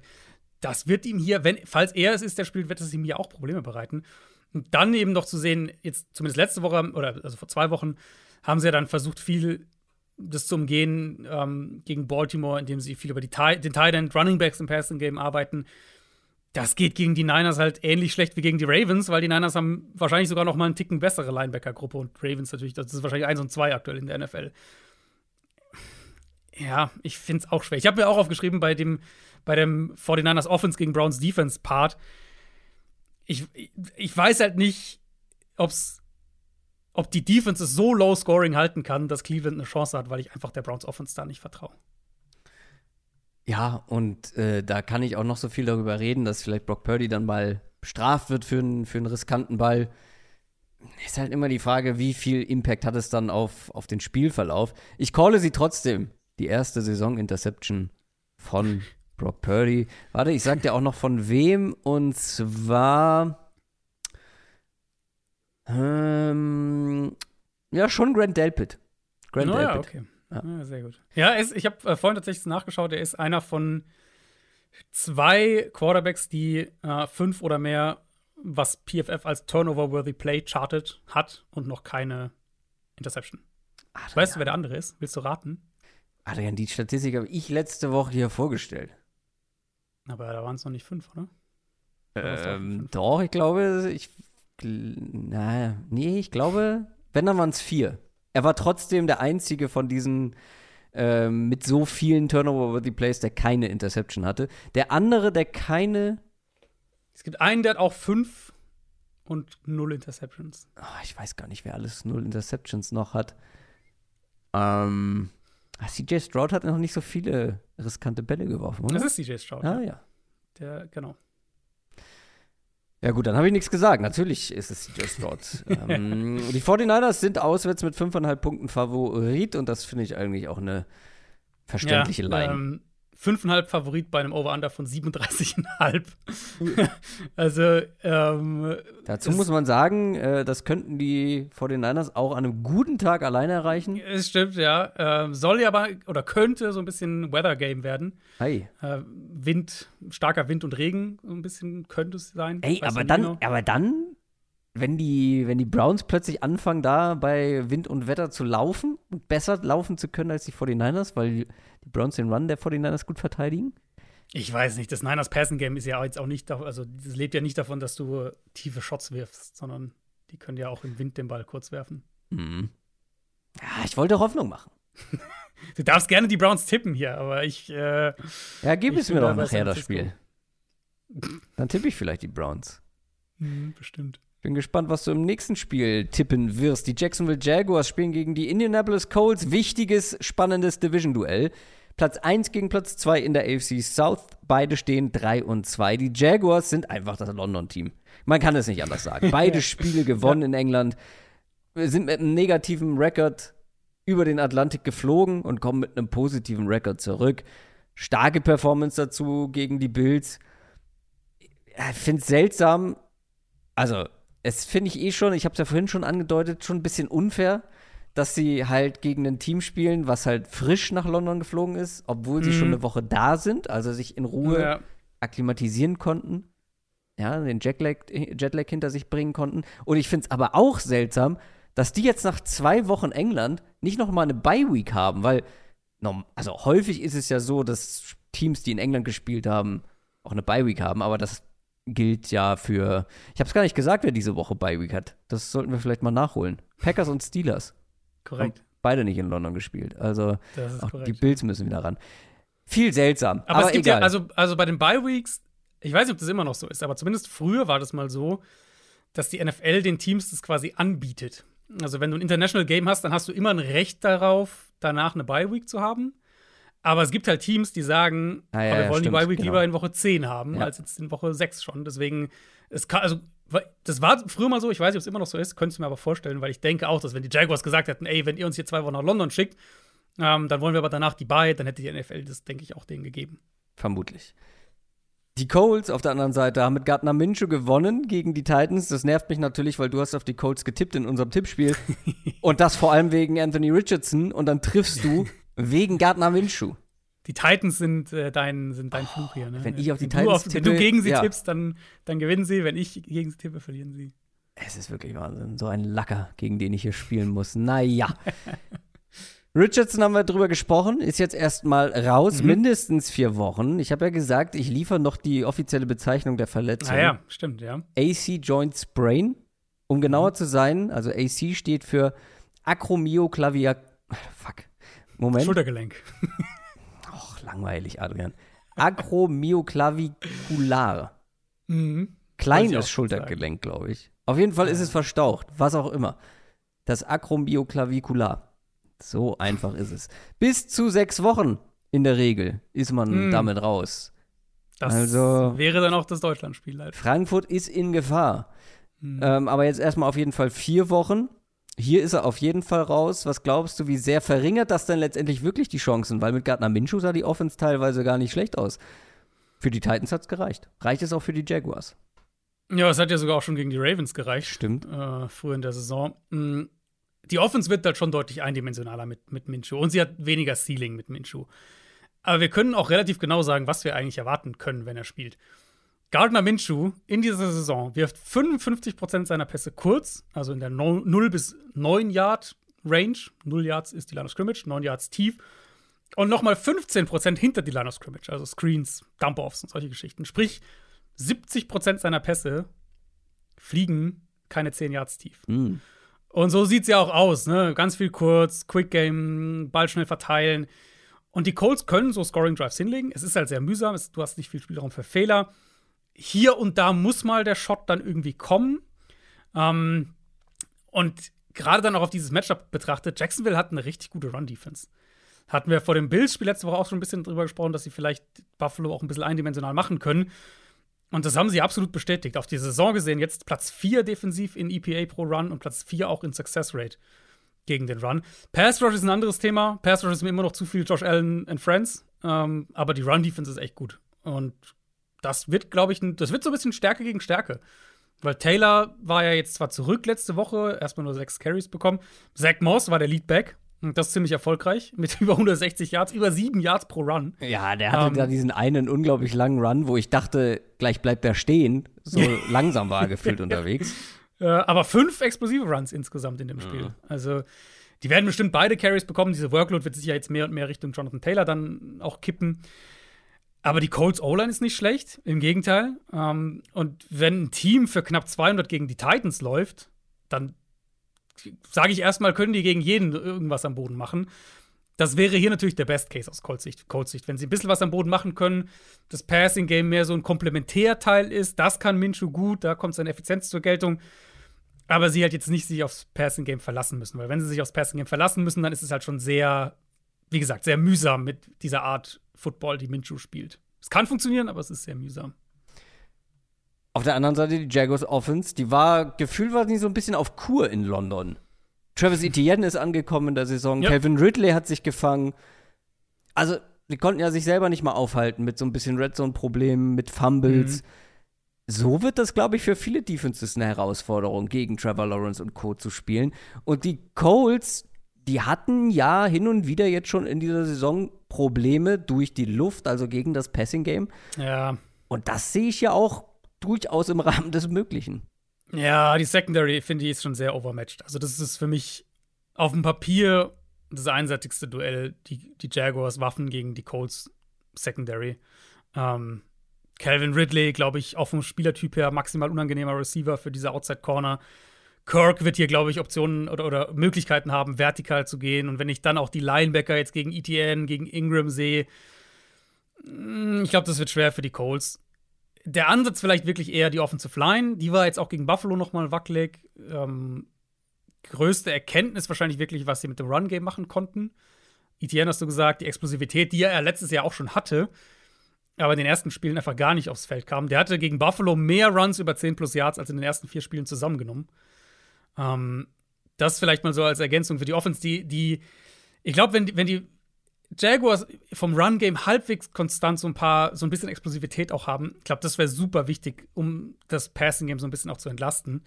Ähm, und dann ist eben die Frage, wie sie die Offensive Line diese Woche zusammenbauen. Sie haben es ja so gemacht, wie wir es vorher spekuliert hatten. Walker Little auf Left Guard, Cam Robinson zurück auf Left Tackle.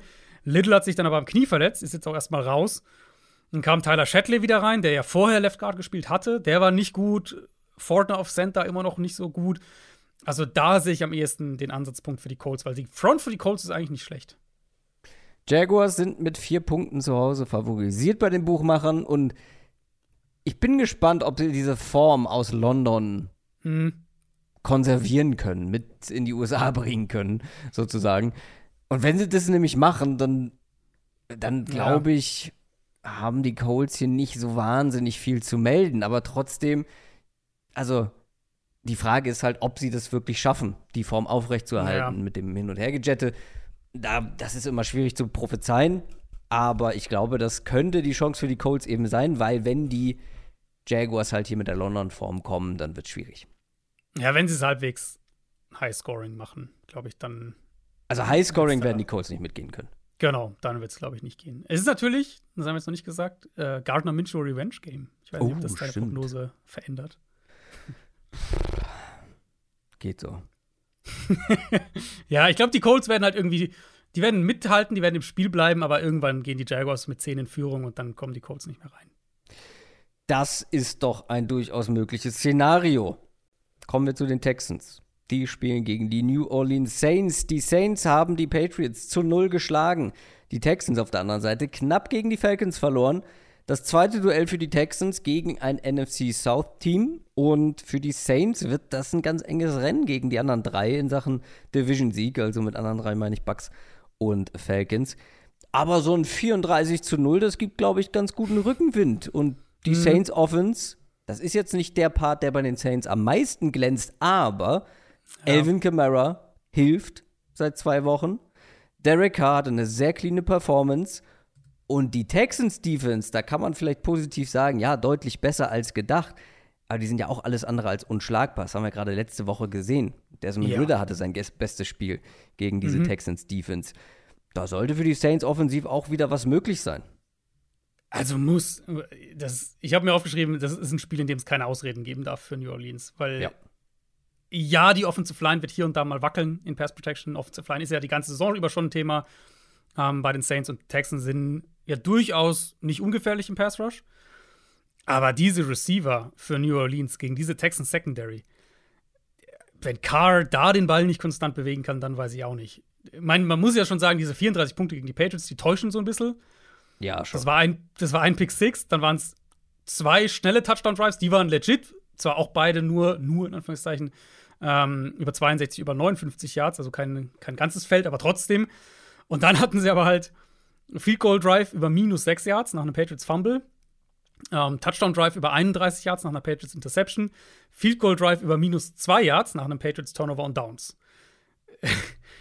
ja. Insofern, ich glaube, realistischer ist es, wenn wir aus, aus Saints Offense Sicht das als mehr so ein 20, 23 Punkte Spiel betrachten. Carr hatte ja auch keine 200 Passing Yards in dem Spiel. Haben sie halt auch nicht gebraucht, ne? Alles gut. Ähm, aber hier sollte gegen dieses Secondary mehr gehen.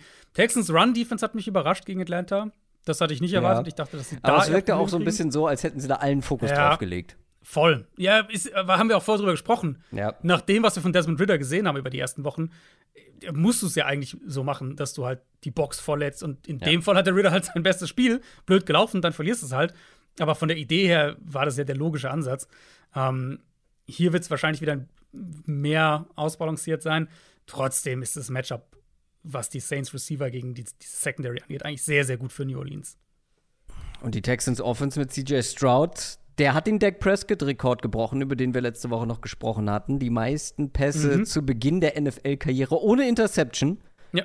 Hat aber, wie du ja erwähnt hast, schon fünf Turnover-worthy Plays gehabt. Damit mhm. sind ja mhm. aber nicht nur Würfe gemeint, sondern da können ja auch, genau. kann ja auch Ball Security mit reinspielen. Also ja, ähm, Fumbles. Halt. Fumbles ähm, in die Richtung.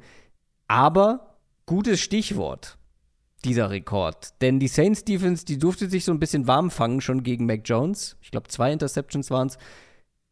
Glaubst du, da geht was für die Texans offensiv oder sehen wir vielleicht mal ein richtig wackeliges Spiel von CJ Stroud? Sehen wir vielleicht sogar die erste Interception? Das könnte ich mir tatsächlich vorstellen, weil die Saints haben halt eine wahnsinnig starke Secondary und yep.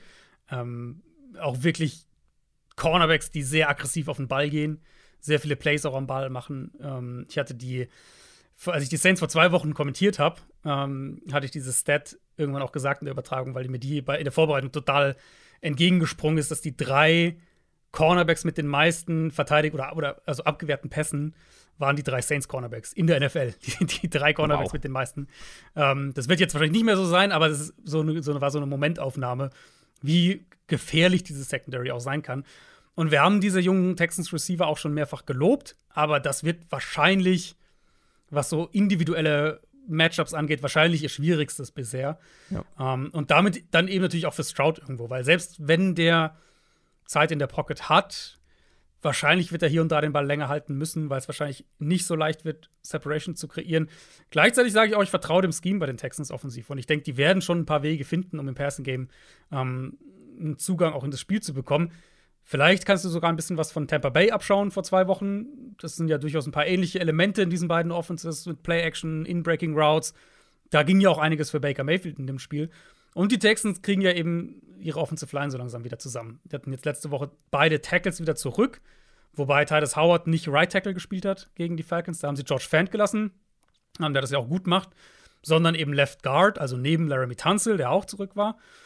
Und die Line hat auch nicht viel zugelassen. Also Stroud stand wenig unter Druck. Problem war halt das Run-Blocking.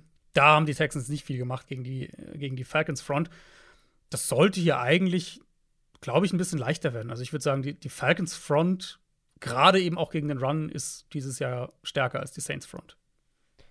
Die Saints sind knapp mit anderthalb Punkten auswärts favorisiert. Ich bin aber ehrlich, also keinem dieser beiden Teams vertraue ich so richtig. Die Ja, Saints sind das bessere. Team, aber reicht mir das? Sie Auswärts. sind das bessere Team. Gleichzeitig kannst du halt sagen, der bessere Quarterback spielt bei den Texans. oh. Findest du nicht? Ich finde schon. Also, mir musst du das In meinem. Quarterback-Ranking Hast du mal wird das so stehen. Hast du mal überlegt, wer da bei den Saints spielt? Also, mich brauchst du davon nicht überzeugen, aber ich war trotzdem überrascht jetzt von der Aussage. Doch, finde ich schon. Also ich finde, Carr spielt auch wirklich keine gute Saison bisher. Das letzte Spiel war Ja. schon in Ordnung. Ja, aber das haben wir jetzt ja gerade besprochen. Also das war ja kein. Das war so ein Spiel, was, wo, was er einfach nur nicht verlieren darf im Ja, Endeffekt. das stimmt. Aber er hat den Ball auch nicht in, in Gefahr gebracht. Ja. Also ich Ähm, finde es auch eng. Ich finde es auch sehr, sehr eng. Ich, ich, ich vermute, das Spiel wird nachher nochmal auftauchen. so wie wir Mhm. gerade drüber reden. Möglich, möglich. Dann verschieben wir das mal. Kommen wir lieber zu den New York Jets. Die spielen gegen die Philadelphia Eagles. Da sind mit, damit sind wir im späten Sonntagsslot. Die ungeschlagenen Eagles mit 5 und 0 gegen die 2 und 3 Jets, die gerade die Broncos geschlagen haben. Ähm, das war das erste Jets-Spiel. Das finde ich eine super Statistik, als sie während der Übertragung gesagt wurde, genannt wurde. Ähm, das war das erste Jets-Spiel, in der sie ihre ersten Snaps diese Saison mit Führung hatten, mit eigener Führung. Wow, ja. Ja. Ähm, also vor allem die, die Defense, dass die was zum Verteidigen hatte. Naja, aber es hat ja am Ende gereicht für die Broncos. Und trotzdem würde ich sagen, die Broncos zu schlagen ist das eine, die Eagles das andere. Aber ich finde es positiv bei den Jets, dass sie jetzt hier nicht komplett auseinanderbrechen und zumindest nicht, was die Resultate angeht. Personell vielleicht schon. Elijah Vera Tucker, wahrscheinlich ihr bester Lineman, ist verletzt, Ja. fällt den Rest der Saison aus und das macht die Sache natürlich für einen Sack-anfälligen Quarterback wie Zach Mhm. Wilson, einen Pressure-anfälligen Quarterback gegen eine der besten Fronts der Liga, macht es nicht einfacher. Nee, ja, genau so habe ich es mir ja auch aufgeschrieben. Selbst jetzt in den beiden Spielen, wo Zach Wilson ja also zwei seiner besseren Spiele hatte, Ja. gegen die Chiefs so ein bisschen aus dem Nichts und dann halt gegen eine schwache Broncos-Defense. Selbst in den beiden Spielen war es ja so, dass wenn er Druck bekommen hat, wird es teilweise wild halt und auch häufiger, eher häufiger als seltener, sagen wir mal so. Und das ist halt, die, die Geschichte wird hier natürlich nicht leichter. Ähm, Vera Tucker hat sich die Achillessehne gerissen, wird dementsprechend auch nicht mehr spielen dieses Jahr. Und Vera Tucker ist halt nicht nur ihr bester Lineman, sondern auch einer, der Guard und Tackle auf einem guten Level spielen kann. Und das hat er ja jetzt auch schon gemacht. Er hat die ersten beiden Spiele auf Guard gespielt und dann Right Tackle die letzten drei. Das heißt, wir kriegen jetzt, ich vermute, die rechte Seite der Line wird Joe Tipman und Max Mitchell sein. Gegen Hassan Reddick und Jalen Carter. Ähm, ja, das kann unschön werden. Und, und dann wird es halt super schwer für die Jets. Also vielleicht kriegen sie ja so ein paar Big Plays am Boden. Aber auch da in der Run-Defense sind die Eagles gut. Ähm, ich glaube, eine Kobe Dean wird, glaube ich, noch nicht spielen diese oder könnte vielleicht sogar spielen diese Woche. Ich glaube, sein, sein Trainingsfenster wird jetzt dann, äh, öffnet sich jetzt dann. Aber auch in der Run-Defense sind, sie ja, sind die Eagles sehr gut und ist schon schwer, sich ein Szenario da auszumalen, einfach weil Wilson, wenn wir jetzt mal davon ausgehen, dass er hier 35, 40 Prozent unter Druck steht, dann bewegt er halt die Offense nicht. Ja, ich bin gespannt. Also, die Eagles Defense sah ja teilweise vor zwei Wochen zumindest mal ein bisschen anfälliger gegen den Mhm. Run aus. Aber ob das hier jetzt so einen großen Einfluss hat. Aber selbst da waren es, du meinst das Washington-Spiel, ne? ja, genau. Da waren es nicht Selbst viele Yards, aber da haben sie in Genau, entscheidenden Momenten, wo sie durch die Gegend Ja, genau, so genau, genau. Aber selbst da waren es ja auch mehr diese physischen Runs, eben wie du sagst, wo sie holen den First Down bei Dritter und Drei am Boden, solche Geschichten. Mhm. Und jetzt nicht die 40 Yard Big Play Runs. Bin sehr gespannt auf die Eagles Offense auf der anderen Seite. Ähm, wie gesagt, ich hatte immer oder habe sie auch immer noch diese leichten Bedenken, wie Mhm. sattelfest das alles ist. Du hast sie eher weniger. Du wurdest, du wurdest abgeholt sozusagen. Du bist positiv aus dem letzten Spiel gegangen. Ja, die Negativ letzten ich jetzt beiden, die letzten beiden, ja.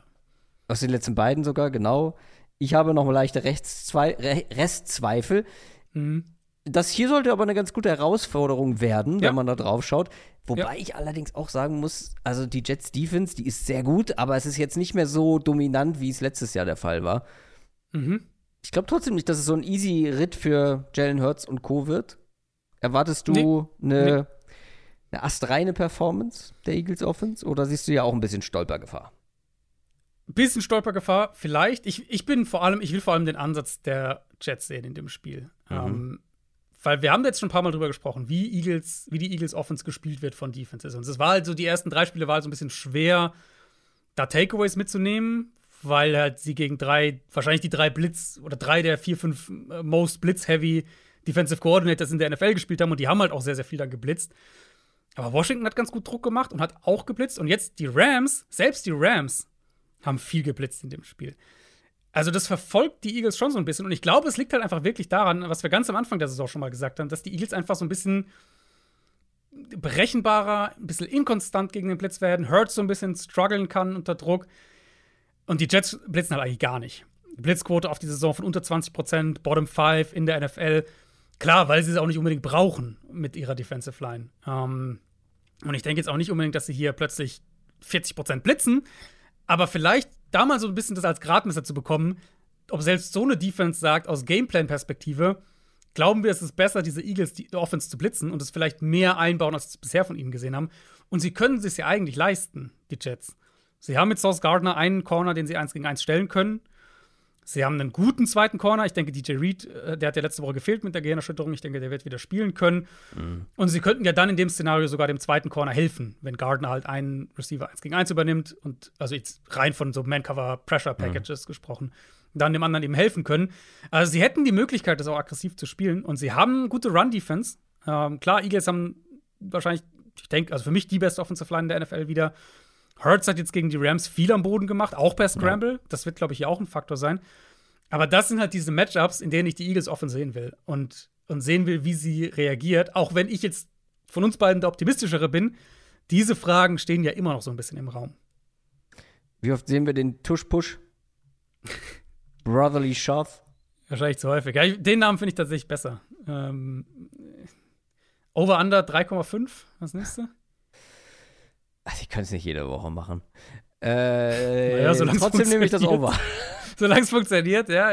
Jeder Vierter und Eins oder so. Ich finde, da haben wir noch nie drüber gesprochen, aber ich finde es absurd, dass man darüber nachdenkt, dieses Play zu verbieten, weil es ist ja nicht so, dass alle das so gut hinbekommen. Das probieren Nee, andere ja. und scheitern damit reihenweise. ja, ja. Warum sollte man, also Quatsch. das ist doch voll unfair. Ich, ich finde es auch völlig Zeig mir, dass das die halbe Liga. Liga genau so gut macht wie die Eagles, dann können wir drüber sprechen. Aber Ja, und selbst jetzt, dann äh, verbieten wir dann als nächstes Play-Action oder was, weil es die Offense besser. Also, ich verstehe die ganze Diskussion tatsächlich nicht, ehrlich gesagt. Nee, ich auch nicht. Also, wie gesagt, ähm, weil es halt, naja, Play-Action ist ja halt nicht per se unattraktiv. Das ist ja schon. Also, es gibt Also einen Grund, warum Football erfolgreicher Play- ist als Rugby, ne? Dieses eine Play ist unattraktiv, ja, aber selbst dann würde ich ja sagen, Populärer. der Effekt von diesem Play ist ja, dass die Eagles Offense auf dem Feld bleibt. Das heißt, eine gute Offense behält den Ball, was ja dann Genau. im Endeffekt doch wieder positiv ist. Ja, und wie gesagt, wenn halt andere Mannschaften das jetzt kopieren und genauso gut umsetzen könnten und dann in, irgendwie in jedem Spiel fünfmal dieses, dieses Play, wenn wir fünfmal dieses Play sehen in jedem Spiel, dann würde ich sagen, okay, das nervt jetzt schon, das ist jetzt, also das ist irgendwie so Ich weiß unattraktiv. mir Vielleicht kann man, selbst, also mir wäre selbst das egal, ehrlich gesagt. Keine Ahnung. Ich, ich, aber es ist ja halt nicht so. Es ist halt Nee, genau, es ist nicht so. Ich habe jetzt schon mehrere Teams so. gesehen die letzten Wochen, Ja. die es probiert haben. Manche ja, schaffen es, aber manche sind auch gescheitert. Eagles scheitern also, nicht.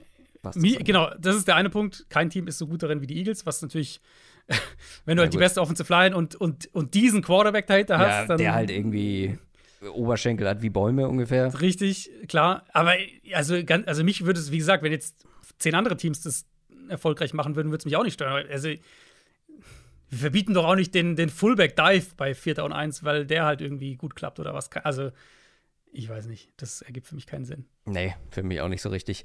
Die Eagles sind auch mit sieben Punkten favorisiert in diesem Spiel. Auswärts finde ich sehr viel. Ich glaube, die Jets werden trotz jetzt ähm, der Vera Tucker-Verletzung ein bisschen was am Boden machen können. Ich weiß halt nicht, wie viel und ob es einen Unterschied macht. Ich glaube, Mhm. die Jets werden offensive Fehler erzwingen bei den Eagles. Auch hier, ich weiß nicht, wie viele und ob es einen Impact hat. Deswegen glaube ich auch, dass sie im Endeffekt verlieren, aber ich glaube, sie können die Eagles auf beiden Seiten des Balls ein bisschen ärgern. Ich glaube, die Jets Offense macht gar nichts in dem Spiel. die, Eagles, ähm, die Eagles covern das, selbst wenn sie irgendwie nur 20 oder so selber machen. Ah, schön. Bin ich gespannt, wie es am Ende ausgeht. Ich meine, bei den Jets wäre es auch mal Zeit wieder für ein schlechtes Zach Wilson-Spiel, damit sie vielleicht doch noch ein. Zwei gute reichen dann auch. Ja, ja und vor allem, Also gut. ich würde die schon gerne in den Playoffs sehen mit einem passablen Quarterback. Also du meinst, dass sie jetzt noch für einen traden dann? Ja. Es muss ja nicht, es muss ja nicht Kirk Cousins sein. Macht ja halt strategisch nicht. Wobei, den einfach bis zum Ende der Saison, ah, ich weiß es nicht. Egal. Machen wir weiter. Mit einem Spiel, was ich so ein bisschen under the radar für ein sehr interessantes Hm, gut, Spiel ja. Ist halte. absolut. Weil es auch ein Topspiel ist, genau genommen. Total. Die Tampa Bay Buccaneers gegen die Detroit Lions. Die 3 und 1 Bucks kommen aus ihrer Bye Week und die 4 und 1 Lions Mhm. kommen jetzt nach einem äh, deutlichen Sieg gegen die Panthers hier mit an den Start und fahren oder fliegen nach Tampa Bay. Die Lions Offense enttäuscht einfach nicht. Also für mich nach den Dolphins die am meisten äh, unterhaltsame Offense in dieser Liga. Vor San Francisco? Ah, gut, okay. Schon. äh, Na, ja, die San Francisco ist halt einfach richtig gut, aber fast noch ein bisschen unterhaltsamer. Na, gut. Ja, ja. aber auf Augenhöhe. Aber du ja. weißt, was ich meine. Mhm. Also die Kreativität, die die Lions Ja. haben. Gut, jetzt haben sie letztes äh, Wochenende beide genau dasselbe Trickplay irgendwie aus dem. Ja, aber die Lions zuerst. Ne? Aber die Lions zuerst, ja. Copycat Coach Kyle Shanahan am Start. Äh, Er hat sich ja danach übrigens geäußert, äh, wurde uns Mhm. geschickt, weil wir spekuliert haben. Trainiert er schon seit Jahren, das überrascht mich nicht, aber ähm, er wollte es wohl callen und war dann Genau. noch überzeugter, es zu callen. genau, Dass er das genau. schon lange trainiert, das war mir klar, aber manchmal sieht man ja so ein Play und sagt sich, ah stimmt, das haben wir auch noch im Repertoire. Oh, könnten wir ja heute mal callen. War ja auch übrigens nicht das erste Mal, dass wir das überhaupt, also dass wir das in der NFL gesehen haben. Selbst diese Nee. Saison gab es das auch schon in der NFL in anderen Spielen. Ähm, aber es war halt kurios, dass zweimal, einmal Ja. im frühen Slot am Sonntag und dann im Sunday Night Game direkt nacheinander. Entertaining zu sein ist das eine, erfolgreich das andere. Gegen die Panthers Defense ist es relativ leicht, erfolgreich zu sein, was offensiv Fuß äh, Football angeht. Die Bucks Defense wird da schon ein gutes Stück besser Mhm. sein. Und die Lions, die haben sehr viele Playmaker und waren letztes, letzte Woche richtig gut und das ohne Amon Ross St. Brown, ohne Jamir Gibbs. Die könnten beide wiederkommen. Das könnte ein sehr interessantes Matchup werden und meine Tendenz, mein Bauchgefühl geht dann eher in die Richtung, wenn die alle fit sind, dass es selbst für die Bucks Defense ein bisschen zu viele, bisschen zu viele Löcher sind, die man stopfen muss. Ja, gehe ich mit. Ähm, also St. Brown ist für mich schon ein kritischer Spieler hier. Der hat ja diese Bauch, Bauchmuskelgeschichte. Sie haben es, glaube ich, nie so ganz 100% gesagt, aber irgendwas in der Richtung. Ähm, Dan Campbell hat Anfang dieser Woche gesagt, dass er ein gutes Gefühl hat, dass St. Brown spielen kann. Das ist natürlich schon mal sehr positiv. Er ist halt immer noch der Motor dieser Offense, auch wenn sie mit Sam Laporta echt eine starke Nummer 2 Ja. haben. Weil ich Ja. finde, das muss man echt nochmal hervorheben. Der führt als Rookie alle Titans in Receiving Yards, Receiving Touchdowns, First Downs an hat Ja. eine bessere Contested Catch Rate als Hawkinson, als Andrews, als Kittle, als Kyle Pitts, als Travis Kelsey, als eigentlich alle diese Star Titans und steht bei 2,24 Yards pro gelaufener Route. Das ist auch Platz 1 unter Titans, unter allen mit mindestens 15 Targets.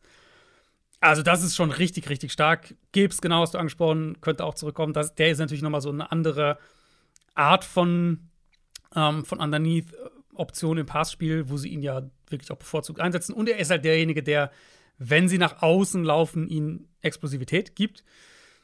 Größte Qualität bei den Bucks defensiv ist die Front. Und da, glaube ich, kann Detroit dann ganz gut drumherum arbeiten. Devin White in Coverage äh, attackieren. Christian Isian, der, das ist der undrafted Starting Slot Corner für die, für die Bucks, der das sehr, sehr gut macht. Aber St. Brown, wenn der spielt, sollte das, das sollte ein Matchup sein, was der dann doch auch klar gewinnt. Ähm, Tampa Bay's Run Defense ist okay, aber nicht so dominant wie in den vergangenen Jahren. Detroits Offense ist einfach super designt, sehr, sehr gut darin, Matchups zu kreieren, mit dem Play-Action-Passspiel auch dann diese Big Plays zu bekommen. Und ich glaube, wenn, wenn St. Brown und Gibbs beide, beide, beide, wieder spielen, dann bin ich auch bei dir. Ich glaube, dann, dann ist es zu viel. Sollten die beide nochmal fehlen, könnte ich mir ein enges Matchup auf der Seite vorstellen. Hm, ja, das könnte der Fall sein, aber ja, mal schauen, ob sie letztendlich spielen. Wie gesagt, dann bin ich doch eher bei den Lions. Auf der anderen Seite haben die Lions auch Verletzungssorgen in der Secondary. Gardner Johnson auf RA, Emmanuel Mosley, wieder Kreuzbandriss, mhm. Brian Branch ja. angeschlagen. Gut für die Bucks, weil die müssen wahrscheinlich eh wieder übers Passspiel kommen. Laufen nach wie vor eher schwierig. Mike ja. Evans war angeschlagen, könnte zurückkommen. Mhm. Und dann gibt es so einen Devin Tompkins da auch noch, ähm, der mhm. die Rolle ganz gut ausgefüllt hat, als Mike Evans raus war. Äh, glaubst du, die, also gehen wir mal davon aus, die Lions haben alle ihre Playmaker und werden offensiv ein ganz gutes Tempo vorlegen können. Glaubst du, die Bucks können da mithalten? Ähm, ein bisschen glaube ich schon, weil ich freue mich auf das Spiel auch ehrlicherweise deshalb, weil es einfach zwei kompetente Offenses sind. Und damit meine ich halt vor allem zwei Offensive Coordinators, die ihre Waffen gut einsetzen und ihre, die ihre Quarterbacks in gute Situationen bringen. Ähm, Evans wäre natürlich super wichtig dafür. Der hatte diese Oberschenkelverletzung im Spiel gegen die Saints, hat dann die zweite Hälfte verpasst. Jetzt hatten sie Bye Week. Das hilft natürlich, aber er hat jetzt auch am Montag nur äh, limitiert trainiert. Das heißt, muss man beobachten unter der Woche. Der wäre halt super wichtig, also gerade falls es so Richtung Shootout gehen sollte in dem Spiel. Lions sind auch eines dieser Teams, da gibt es ein paar dieses Jahr. Jacksonville haben wir schon angesprochen, Seattle gehört da auch mit dazu, die sich in der Run-Defense echt gesteigert haben im Vergleich zum letzten Jahr. Und jetzt Tampa Bay konnte gegen die Saints ja zum ersten Mal so ein bisschen den Ball laufen, aber nachhaltig ist es, glaube ich, nicht. Und das liegt natürlich auch maßgeblich an der Line. Dave Canals, der Offensive Coordinator, hatte vor dem Saints-Spiel gesagt, dass sie da stur bleiben wollen beim Run-Game. Jetzt hat es einmal geklappt. Ich glaube nicht, dass sich das hier wiederholt. Ähm, und wenn sie da zu häufig gegen eine Wand rennen mit dem Run-Game und, und dann immer in, in, in Third-Down-Situationen kommen, irgendwann wird es problematisch werden, weil das ist der Punkt, auf den ich bei den Bugs immer noch zurückkomme und warum ich noch nicht daran glaube, dass das jetzt nachhaltig ist, was wir da bisher offensiv sehen. Zumindest nicht auf dem Level nachhaltig ist. Baker Mayfield ist mit Abstand der produktivste Quarterback unter Druck in der NFL über die ersten fünf mhm. Wochen. Das bleibt selten konstant. Und das in Kombination mit einer super hohen Third-Down-Conversion-Rate, da wird es früher oder später ein bisschen einen Drop-Off geben für diese Offense. Nichtsdestotrotz mag ich, was Tampa Bay offensiv macht. Und deswegen glaube ich, dass sie offensiv hier auch punkten können. Ich würde nur davor warnen, mich schon zu sehr da irgendwie drauf zu verlassen. Ähm, und sehe die Lions einfach als das stabilere Team hier. Ja, wobei man dazu sagen muss, manchmal halten solche Quarterbacks das ja auch relativ lange durch, ne? Also was Third Down Conversion und, und Pressure-Quoten angeht. Also. Manchmal, ja, das stimmt. Aber ja, ich stimme dir zu, eher die Ausnahme gleicht sich dann doch eher dem, dem Normalschnitt sozusagen an, dem Durchschnitt an. Die Lions sind auswärts mit drei Punkten Favorit. Mhm. Trauen wir den Lions schon so sehr, dass sie hier auswärts ein, gerade vielleicht für die Offense unangenehmes mhm. Matchup wuppen? Also ich habe sie mit Sieg und Cover hier. Ich glaube ja. Ich meine, sie haben auch auswärts die Chiefs geschlagen, ne? Ich sage auch ja. Das stimmt, ja. Das waren schon alle unsere, alle unsere ausführlicheren Previews, mhm. aber wir haben noch einige Spiele in unserer Speedrunde, wo wir ein bisschen schneller durchgehen. Fangen wir an mit den Atlanta Falcons 3 und 2 gegen die Commanders 2 und 3. Die Commanders drei Niederlagen in Folge jetzt. Die Falcons haben gegen die Texans gewonnen. Wir haben im Mailback auch über Ron Rivera gesprochen und wie hot der Hot Seat in Washington ist. Mhm ich meine, gegen die Bills zu verlieren, ist okay. Gegen wen haben sie da noch gespielt? Das war auch noch ein Spiel, wo ich sage, ja, kann passieren. Äh, aber Eagles. Ja, Eagles, Eagles. genau, stimmt. Ähm, das ist auch okay, ja. Aber dann gegen die Bills zu verlieren anschließend, das ist halt nicht okay. Und bei den Falcons, glaube ich, wäre es auch nicht unbedingt okay. Und wir haben ja auch drüber gesprochen, wir haben schon vor der Saison drüber gesprochen, Eric Bienemy sitzt da, das ist ein, mm, mm. jemand, den man schon gerne mal als Headcoach ausprobieren könnte. Ja. So, es ist schon ein Endspiel für Ron, Re Ron Rivera. Ich hasse diesen Namen. Vor allem nach anderthalb Stunden Podcast. Ähm, oder glaubst du es noch zu früh? Glaubst du, er bekommt noch dieses Spiel, das gegen die Giants und vielleicht sogar noch ein paar mehr? Also ein bisschen Zeit wahrscheinlich noch, aber um in einer Metapher zu bleiben, ich weiß nicht mehr, wir nehmen so viel auf. Ich glaube, es war am Montag. Ich glaube, der Tisch brennt ah, Fall. ja, ja. Der Tisch brennt, klar. Weil ich, du hast jetzt die Siege angesprochen oder den, den, den Spielplan angesprochen. Ich meine, die ersten beiden Siege waren Woche 1 gegen Arizona, wo sie also hinten lagen in der zweiten Hälfte und, und gar nicht gut aussahen. Das zweite war gegen Denver, was jetzt im Nachhinein auch jetzt nicht mehr so doll aussieht. Und dann eben, wie du gesagt hast, chancenlos gegen Buffalo. Enges Spiel gegen die Eagles, okay, und jetzt deutlich verloren gegen Chicago. Also die, die Art und Weise, wie sie gewonnen oder welche Spiele sie gewonnen haben, welche sie wie verloren haben, die erzählt ja dann Josh auch schon so ein bisschen was. Und ähm, ja, das sind für mich die zwei Fragen. Zum einen eben Washington, wann reden wir über Rivera, wann wackelt der Stuhl so, dass er wirklich vielleicht in so ein Do-or-Die-Game geht. Und auf der anderen Seite war das, was wir von Desmond Ritter letzte Woche gesehen haben, jetzt was, worauf er aufbauen kann? Oder war das eine, eine einmalige Geschichte? Das war das klar beste Spiel natürlich von ihm bisher, letzte Woche gegen Houston. Jetzt gegen eine Commanders-Defense, die nach diesem Auftritt gegen Chicago am Donnerstag einiges gut zu machen hat. Das war wirklich komplett desolat. Also nicht nur, dass sie das nicht hinkriegen, DJ Moore zu covern und auch irgendwie keinen Plan B haben, wie sie ihn vielleicht covern können, sondern dass die trotz ihrer Front da auch das Run-Game nicht stoppen können. Ja, vielleicht da ein Weg für Atlanta, ein bisschen auch das Option-Run-Game einzubauen, ein ähm, bisschen den Quarterback reinzubringen ins Run-Game. Und die Falcons haben ja eine deutlich bessere Offensive Line natürlich als Chicago. Also da könnte schon was auch am Boden gehen. Und dann Pass Rush war Washington nicht schlecht ich glaube schon, dass einiges mit dem QB-Run-Game auch zu tun hatte, dass sie da so Probleme hatten, was die Run-Defense generell angeht. Ähm, aber was ich dann halt auch sehen will von den Falcons, je nachdem, was wir jetzt von Chicago gesehen haben gegen diese Commanders-Defense, ist eben, dass sie ihre offensiven Playmaker auch in diese 1 gegen 1 Matchups bringen, dass die diese Matchups gewinnen und dass Ritter dann da den Ball hinbringt. Weil dann kann Atlanta das auf jeden Fall auch gewinnen. Ähm, ich denke, dass die Commanders am Boden gegen diese Falcons Front den Ball nicht gut bewegen können. Mhm. Und dann ist halt wieder die Frage, kriegen wir Kriegen wir guten Sam Howell oder schlechten Sam Howell? Ähm, und das darfst du entscheiden.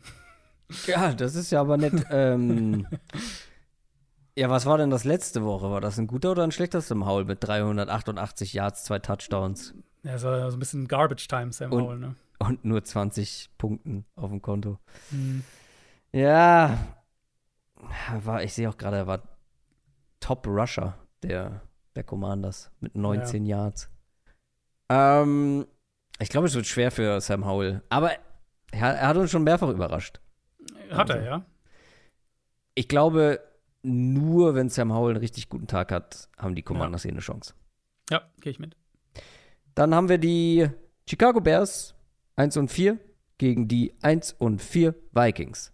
Also beide 1 und 4 logischerweise. Und die Bears gegen die Texans haben ihren ersten Sieg geholt. Das zweite gute Justin Fields Spiel wurde dann doch belohnt tatsächlich. Und die Vikings sind zwar immer in den Spielen mit drin, aber verlieren dann halt häufiger. Mhm. Meistens. Und jetzt haben sie auch noch Justin Jefferson verloren, ihren wichtigsten Offensivspieler neben Kirk Cousins, der, wie wir so oft erwähnt haben, der X-Faktor ist und ja, diese Offense auch irgendwie getragen hat in vielen mhm. Spielen, vor allem letztes Jahr. Ich glaube, das ist das Spiel, in dem sich entscheidet, wie die Verantwortlichen der Vikings den Rest der Saison angehen. Also, weil, ja, ja. wenn sie jetzt 2 und 4 sind nach dieser Woche, ist es noch nicht komplett verloren. Mit Blick auf die Wildcard in der NFC. 1 und 5 sieht schon irgendwie deutlich, schlecht, mhm. deutlich schlechter aus. Und ja, vor allem 1 und 5 und dann die Woche drauf gegen ich, San Francisco. Ich wollte es gerade sagen, gerade mhm. wenn man auf den Schedule schaut, dann ist nämlich, ist man ganz schnell bei 1 und 6 und dann ist es halt auch alles durch. Das könnte schon auch ein Kirk Cousins Trade-Spiel irgendwo sein, wenn wir jetzt vor allem mhm. daran denken, dass sie ähm, sich auch schon Veteran Quarterback mal zum Testen reingeholt haben, angeblich. Ja. Ich glaube, ähm, McCoy war es, ne? Ja, der, also kann ich ja sagen, aus Cardinals Perspektive nicht umsonst vor der Saison noch entlassen wurde, weil er einfach keinen Arm mehr hat. Aber gut, mal gucken. Ich habe mir drüber geschrieben. Ja, irgendwie musst du halt ja äh, in die, in die Draft-Position kommen, einen der guten Quarterbacks zu holen. Ja, stimmt, ja, kann man aber Jaron Hall, den können sie einfach spielen lassen. Ähm, ich habe mir also auch drüber aufgeschrieben, so, mit, mit so ein klein bisschen Ironie, aber auch schon ein bisschen ernster Unterton, ist es schon ein Draft Bowl hier. Ui, ähm, wirklich. Die Vikings. Also, naja, überleg mal. Wenn du Minnesota bist und ja. du, du, gewinnst dieses Spiel. Ja. Und am Ende haben die Bears die ersten beiden Picks oder Picks 1 und 3 oder sowas. Mhm. Und du willst ja selber einen Quarterback und die Bears haben dann aber die, dein Division-Gegner die freie Auswahl. Aber die werden sie so oder so haben. Glaubst nicht? Weiß ich also, nicht. Wegen Carolina meinst du jetzt? Ja, vielleicht. Genau, also sie werden halt sehr früh picken, so oder so, das wollte ich sagen. Ja, genau, ja. Mhm. Nein, ist ja auch natürlich noch viel zu früh und so. Und, und gerade für den Bears Coaching-Staff geht es ja wirklich auch darum, hier Jobs zu retten. Also, ähm, mich hat das Spiel gegen Washington so ein bisschen an die Eagles mit Jalen Hurts vor zwei Jahren erinnert, wo man das Quarterback-Run-Game als so eine tragende Komponente hat und dann dein Nummer 1 Receiver einfach fütterst mit Targets. Es war ja eine der absurdesten Statlines ever auch gegen Washington. DJ Moore, acht ja. Catches, 230 Yards, drei Touchdown. Kein anderer Bears Wide Receiver hat überhaupt einen Catch. und What? was Moore gemacht hat, waren alles Go Routes. nicht bewusst. Ja, das war sonst ein Tight End Running Back im Passspiel. und was, was Moore gemacht hat, waren ja auch Go Routes und Hitches im Prinzip. Also schaut euch die Heatmap von, von, von DJ Moore dem Spiel. Das ist wirklich, also, das ist komplett eindimensional, was sie, was die da gemacht haben. Aber hey, alles gut, hat funktioniert, ne? Ähm, ist nicht als Kritik zu verstehen. Ich finde es ja positiv, dass Chicago damit anfängt, offensiv jetzt wieder umzudenken. Fields hatte elf Runs gegen die Commanders, davon war nur einer ein Scramble. Also diese Umstellung, die sie ja kurioserweise letztes Jahr nach dem Thursday Night Game gegen Washington gemacht haben.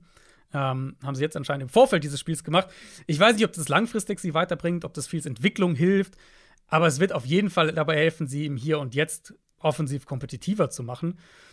Die Vikings werden das bestimmt, so wie man es kennt, aggressiv verteidigen. Hm, der wird, Brian Forrest wird sicher die Line of Scrimmage aggressiv spielen, um auch im Run-Game möglichst wenig Räume anzubieten. Das könnte ein Problem für Chicago werden, aber dann sollten sie halt DJ Moore wieder eins gegen eins haben und dann den halt auch füttern können in diesem Matchup. Und auf der anderen Seite, Vikings Offense wird natürlich anders aussehen ohne Jefferson. Der ist halt einfach natürlich der Dreh- und Angelpunkt, keine Frage. Und seine Bedeutung für die Offense geht ja über seine eigenen Stats hinaus. Also jetzt müssen halt Leute wie Addison, äh, wie TJ Hawkinson, wie KJ Osborne, die können halt nicht die zweite und dritte und vierte Geige irgendwie sein und in den Räumen funktionieren, die Jefferson kreiert, sondern die müssen selbst das Passing Game mittragen. Ähm, Minnesota sollte eigentlich an der Line of Scrimmage gewinnen können, offensiv. Vielleicht gibt ihnen das ein bisschen Stabilität, dass sie auch ein bisschen den Ball laufen können. Das kann ich mir schon auch absolut vorstellen.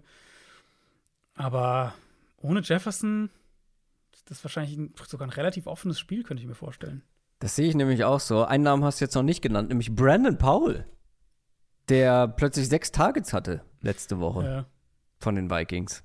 Hm. Aus dem Nichts. Vielleicht wird der ja, auch vielleicht, jemand. Äh, mein Osborne, glaube ich, jetzt nicht so die Vielleicht nicht die Saison, die man sich erhofft hat bisher von ihm. Mhm. Ähm, ja, natürlich. Edison ja ehrlicherweise auch nicht, oder?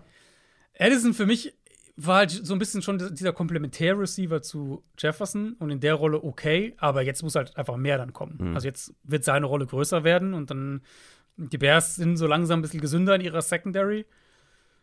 Ja, ich glaube, dass das ein, dass das ein enges Spiel sein kann, tatsächlich. Ja, das glaube ich nämlich auch. Die Vikings auswärts mit zweieinhalb Punkten Favorit. Ähm, hm. Ich gehe da halt eigentlich mit. Ich habe ja genau das gleiche aufgeschrieben. Eigentlich ja. Eigentlich logisch. Eigentlich sind die Vikings das bessere Team, wenn man sieht, gegen welche Teams ja. sie wirklich auch lange mit im Spiel waren und es ja. offen gestalten konnten. Ja, auch gegen die, ähm, gegen die Eagles jetzt, ne? Also, ähm, nee, nicht gegen die Eagles. Gegen die Chiefs. Chiefs letzte Woche. Aber gegen die Eagles auch. Eagles war vor drei Wochen. Ja, ja, genau. Ähm, also auch gegen die Top-Teams, das wollte ich sagen. Ähm, auch mhm. Relativ lange noch irgendwie Chancen gehabt, aber dann am Ende leer ausgegangen. Und ohne Jefferson, ah, die Bears mit Rückenwind, bah, vielleicht sprechen wir später noch mal drüber. Oder ja, willst du dich hier schon festlegen? Also muss ich nicht, kannst du auch offen lassen. Ich glaube, es gibt halt schon immer noch auch eine Chance, dass Chicago das einfach an der Line of Scrimmage so spielt, defensiv jetzt, äh, also Minnesota defensiv jetzt, Chicago offensiv, ähm, dass die Bears da halt überhaupt keinen Fuß in die Tür kriegen. Das Szenario sehe ich schon auch immer noch. Also schaut euch Vikings gegen die Chargers an und was Justin Herbert da leisten musste als Passer, dass die den Ball bewegt haben. Das Szenario sehe ich schon auch irgendwo, aber es ist ein schweres Spiel zu tippen ohne Jefferson. Die Miami Dolphins 4 und 1 spielen gegen die Carolina Panthers 0 und 5. Die Dolphins sind zurück in der Spur, haben die Giants deutlich geschlagen, die Panthers weiterhin ohne Sieg in dieser Saison. 13,5 ist hier die Line der Buchmacher. Hm. Die Dolphins mit 13,5 Punkten favorisiert und trotzdem nicht der größte Favorit der Woche. Der kommt noch. Bleiben Sie mhm. dran. Äh, die Dolphins aber ohne Devon A-Chain haben wir in den News drüber ja. gesprochen. Jeff Wilson hast du schon erwähnt, könnte zurückkommen. Ist natürlich ein, den ihr für Fantasy Football auf dem Schirm haben solltet. Der könnte natürlich direkt auch profitieren, wenn er fit genug ist, so als zweite Geige.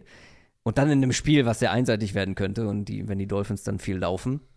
Ähm, aber können ja viel drum rumreden. Das wäre der größte Schocker der Saison, wenn die Panthers ausgerechnet hier ihren ersten ja. Sieg holen sollten. Aber ich meine, ich mein, wir haben alles schon gesehen in der NFL. Vor allem ja, sowas haben wir schon ja. gesehen. Das stimmt. Und Tour war ehrlicherweise ziemlich crappy gegen Giants. Es hat keine Rolle gespielt. Und das könnte hier auch so sein, selbst falls er schlecht spielt. Ähm, aber Tour war nicht gut. Letzte Woche. Ja, ist halt schon schwer, hier was anderes als einen deutlichen Dolphins-Sieg zu sehen. Panthers Defense eigentlich ja nicht schlecht, aber halt spielt und auch da unter den Erwartungen.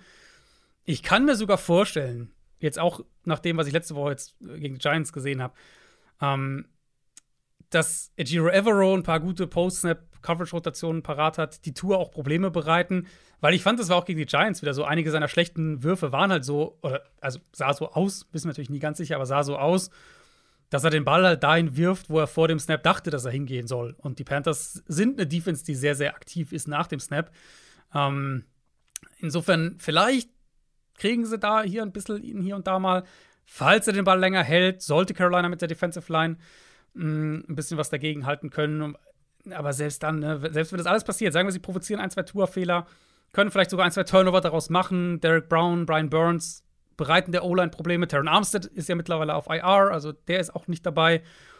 Selbst dann ist Miami halt offensiv einfach so stark, was Playcalling, Playmaker auch angeht, dass du hier davon ausgehen musst, dass die, ich sag's mal konservativ, über 24 gehen. Und für Carolina ist es wahnsinnig schwer, aktuell überhaupt auf 20 zu kommen. Und ja, ich weiß, sie hatten letzte Woche 24 gegen Detroit, aber das war 35-10 Lions im vierten Viertel und die beiden Touchdowns der Panthers hinten raus, die waren ja, war mehr oder weniger Ergebniskosmetik, ja. Ähm, die Offense hat null vertikales Element. Sie haben jetzt noch äh, letzte Woche Chandler Zavala verloren, einen der beiden Backup-Guards, wo sie ja schon zwei Backups drauf hatten. Die Dolphins haben jetzt gegen natürlich eine miese Giants O-Line, aber immerhin da mal gezeigt, dass sie so eine Line dann auch dominieren können ohne Jalen Phillips, der vielleicht diese Woche dann zurückkommt. Und das erwarte ich hier ehrlich gesagt auch. Und diese ganzen Kurzpass-Drives, die Carolina versucht, die sind halt super mühsam und, und ja, wie du gesagt hast, das wäre schon, das wäre ein riesiger Schocker. Und das Ding ist, ja, sie sind bei den Buchmachern nicht der größte Favorit, für mich aber schon. Ich finde, das andere Spiel, wo es noch einen größeren Favoriten, größere Favoritenrolle gibt, finde ich mhm. gar nicht so klar wie dieses hier. Ich bin, ja, bin ich auch da. Also ich bin auch würde auch sagen, die Panthers sehen halt schon jetzt auch über die letzten Wochen recht klar wie das schlechteste Team der Liga aus. Die Las Vegas Raiders spielen gegen die New England Patriots. Damit sind wir wieder zurück im späten Sonntagsslot. Die Patriots äh, sehen auch nicht gerade gut aus. 0 und 34. 0 zu 34, mhm. muss man sagen, äh, gegen die Saints verloren. Die Raiders haben gewonnen gegen die Packers. Schön war das aber auch nicht. Äh, Josh McDaniels gegen Bill Belichick. Das gab es ja. letztes Jahr schon mal. Da haben die Raiders gewonnen, da hat McDaniels gewonnen. Dieses Jahr finde ich aber das Spannende an diesem Spiel hier eigentlich, dass beide alles andere als safe auf ihrem Stuhl sitzen. Mm. Also ich glaube nicht, dass einer von denen in der Saison entlassen wird. Also natürlich Bill Belichick nicht. Auch darüber haben wir im Mailback gesprochen. Das ist nee im Montag. Guck, ich komme auch schon durcheinander mit dem ganzen, äh, ja. den ganzen Content Pieces, wie man sagt. Bill Belichick wird nicht in der Saison äh, entlassen, aber vielleicht haben beide Teams nächstes Jahr einen neuen Head Coach. Es ist auf jeden Fall ein bisschen Druck drauf. Vor mhm. allem aber ist Druck bei Mac Jones. Schlimme zwei Spiele gehabt jetzt. Sieben Turnover-worthy Plays in den letzten zwei Wochen. Natürlich kein Endspiel für McDaniels oder Belichick, aber vielleicht für Mac Jones. Vielleicht, ja. Könnte ich mir vorstellen. Belichick kriegt ja mittlerweile fast auf jeder Pressekonferenz die Frage. Ähm, hat sie jetzt heute, also am äh, Mittwoch auch wieder bekommen. Hat gesagt, diese Woche gibt es keine, keinen Wechsel. Ja, es ist. Es deutet sich schon so ein bisschen an. Ne? Patriots auch immer noch hier angeschlagen offensiv. Cole Strange die letzten Spiele verpasst. Michael Onwenu, der andere Starting Guard, musste am Sonntag raus. Zwei Receiver, Juju und Mario Douglas mit Kopfverletzungen raus. Und dann schaue ich mir schaue ich auf dieses Matchup und denke mir so, naja gut, die Raiders Defense ist nicht gut, aber wahrscheinlich ein bisschen besser als in den vergangenen Jahren. Und dann sehe ich das Spiel der Raiders gegen die Packers, gegen eine angeschlagene O-Line, mhm. eine, eine, angeschlagene Skill-Gruppe und einen inkonstanten Quarterback und Max Crosby mit sieben Pressures und Mick Robertson mit einem Pick und Robert Spillane mit zwei Linebacker-Picks. Der eine war ja, also, alter Verwalter, ja. Mm, irgendwie gehört da, finde ich, nicht so wahnsinnig viel Fantasie da, dazu, sich für so die Patriots Offense hier so ein bisschen ähnlich vorzustellen, wie die Probleme, die die Packers letzte Woche ähm, hatten. Crosby wird gegen diese Patriots-Line Druck machen. Malcolm Coons hat jetzt die letzten Wochen als zweiter Edge Rusher auch ein paar Plays gemacht. Und so wie die Patriots Offense halt spielt, ist es schwer zu sagen, was man da erwarten soll. Ich, ich finde schon auch, dass die Raiders hier der Favorit sein sollten. Weil die sind offensiv wenigstens stabil. Ja, nicht gut, aber stabil. Genau, ja, aber stabil ist ja schon. Also, Patriots würden, glaube ich, einiges tun für so eine Offense, die jede Woche 17, 20 Punkte macht. Ja, die Patriots äh, sind hier ja auch Außenseiter. Ja. Ähm, mit drei Punkten hinter den Raiders. Und ja, alles andere würde mich auch überraschen. Aber Ja. Bill Belichick ist vielleicht in der Lage, seinen Ex-Schützling Mhm. ein bisschen zu verwirren, Und ihm das Leben schwer zu machen. Genau, es ist ja doppelt. Genau, McDaniels und Garoppolo. Also, wir haben ja das doppelte Ex-Patriots. Ja, wie gesagt, letztes Mal hat es nicht so gut funktioniert. Da haben die Raiders gewonnen. Aber nicht Garoppolo. Das ist richtig. Da war es mit Derek Carr. Das stimmt, das macht natürlich einen Unterschied. Die Las Vegas. nee, Las Das Vegas. klang, das klang gerade so dermaßen sarkastisch. Ja, für mich ist das halt, also für mich kannst du die beiden drehen und wenden. Da kannst du die Maske von dem anderen aufziehen und für mich sind es fast die gleichen Quarterbacks.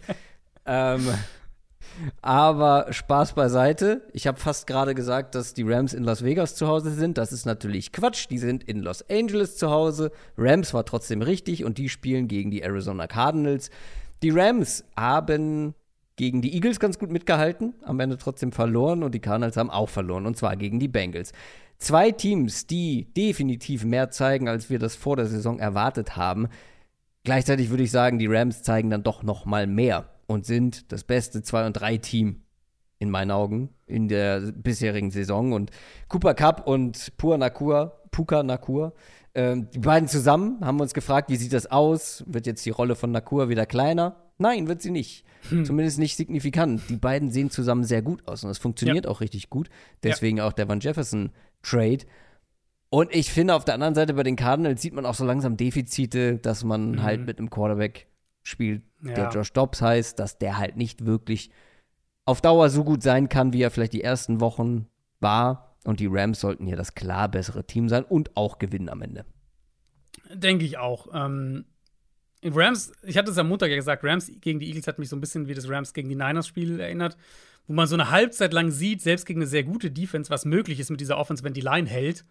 Genau. Und dann halt in der zweiten Hälfte jeweils die Line eben nicht mehr gut genug und, und dann, ja, dann bricht es halt ein. Und wenn die, wenn die Line dann einbricht gegen so eine starke Front, dann bricht die Offense mit ein. Das sollte hier nicht passieren.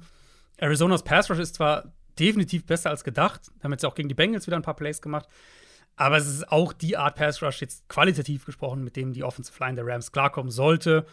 Ähm, Coleman Shelton, der Center, hat sich letzte Woche verletzt, musste für ein paar Plays raus, soll aber wohl okay sein. Noteboom hat letzte Woche gefehlt mit seiner Leistenverletzung. Das ist noch eine Frage.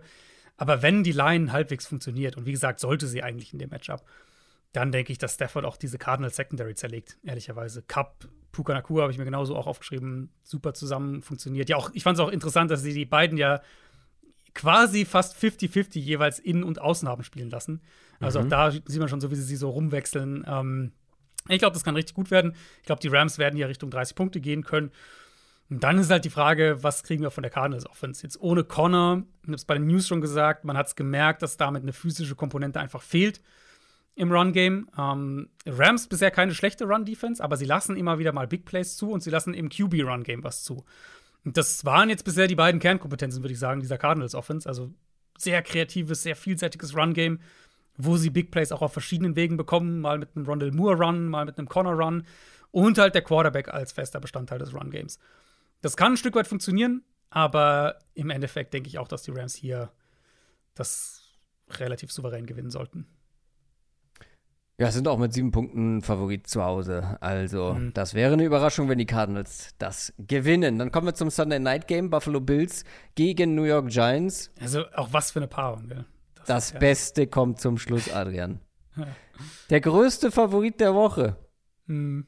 Aber ich habe schon angedeutet, ich verstehe es nicht so ganz, weil was die Bills in London angeboten haben gegen die Jacks, war jetzt nicht so, dass ich sage, okay, die rollen jetzt über alle drüber.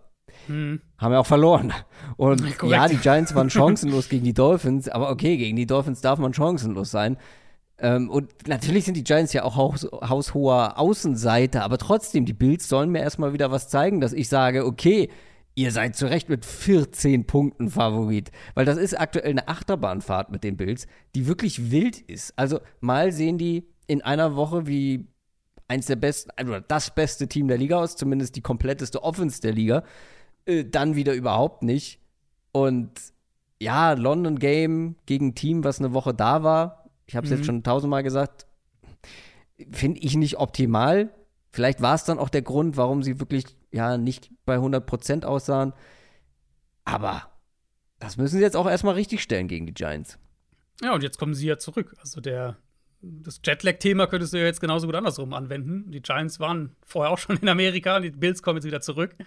Ähm, trotzdem ist es schon so ein bisschen, fällt es einem schwer, hier keine klare Geschichte zu sehen. Giants Defense hat sich ein bisschen angepasst gegen Miami, haben Tour fast gar nicht geblitzt. Also, das ist ja für diese Defense schon eine massive Umstellung.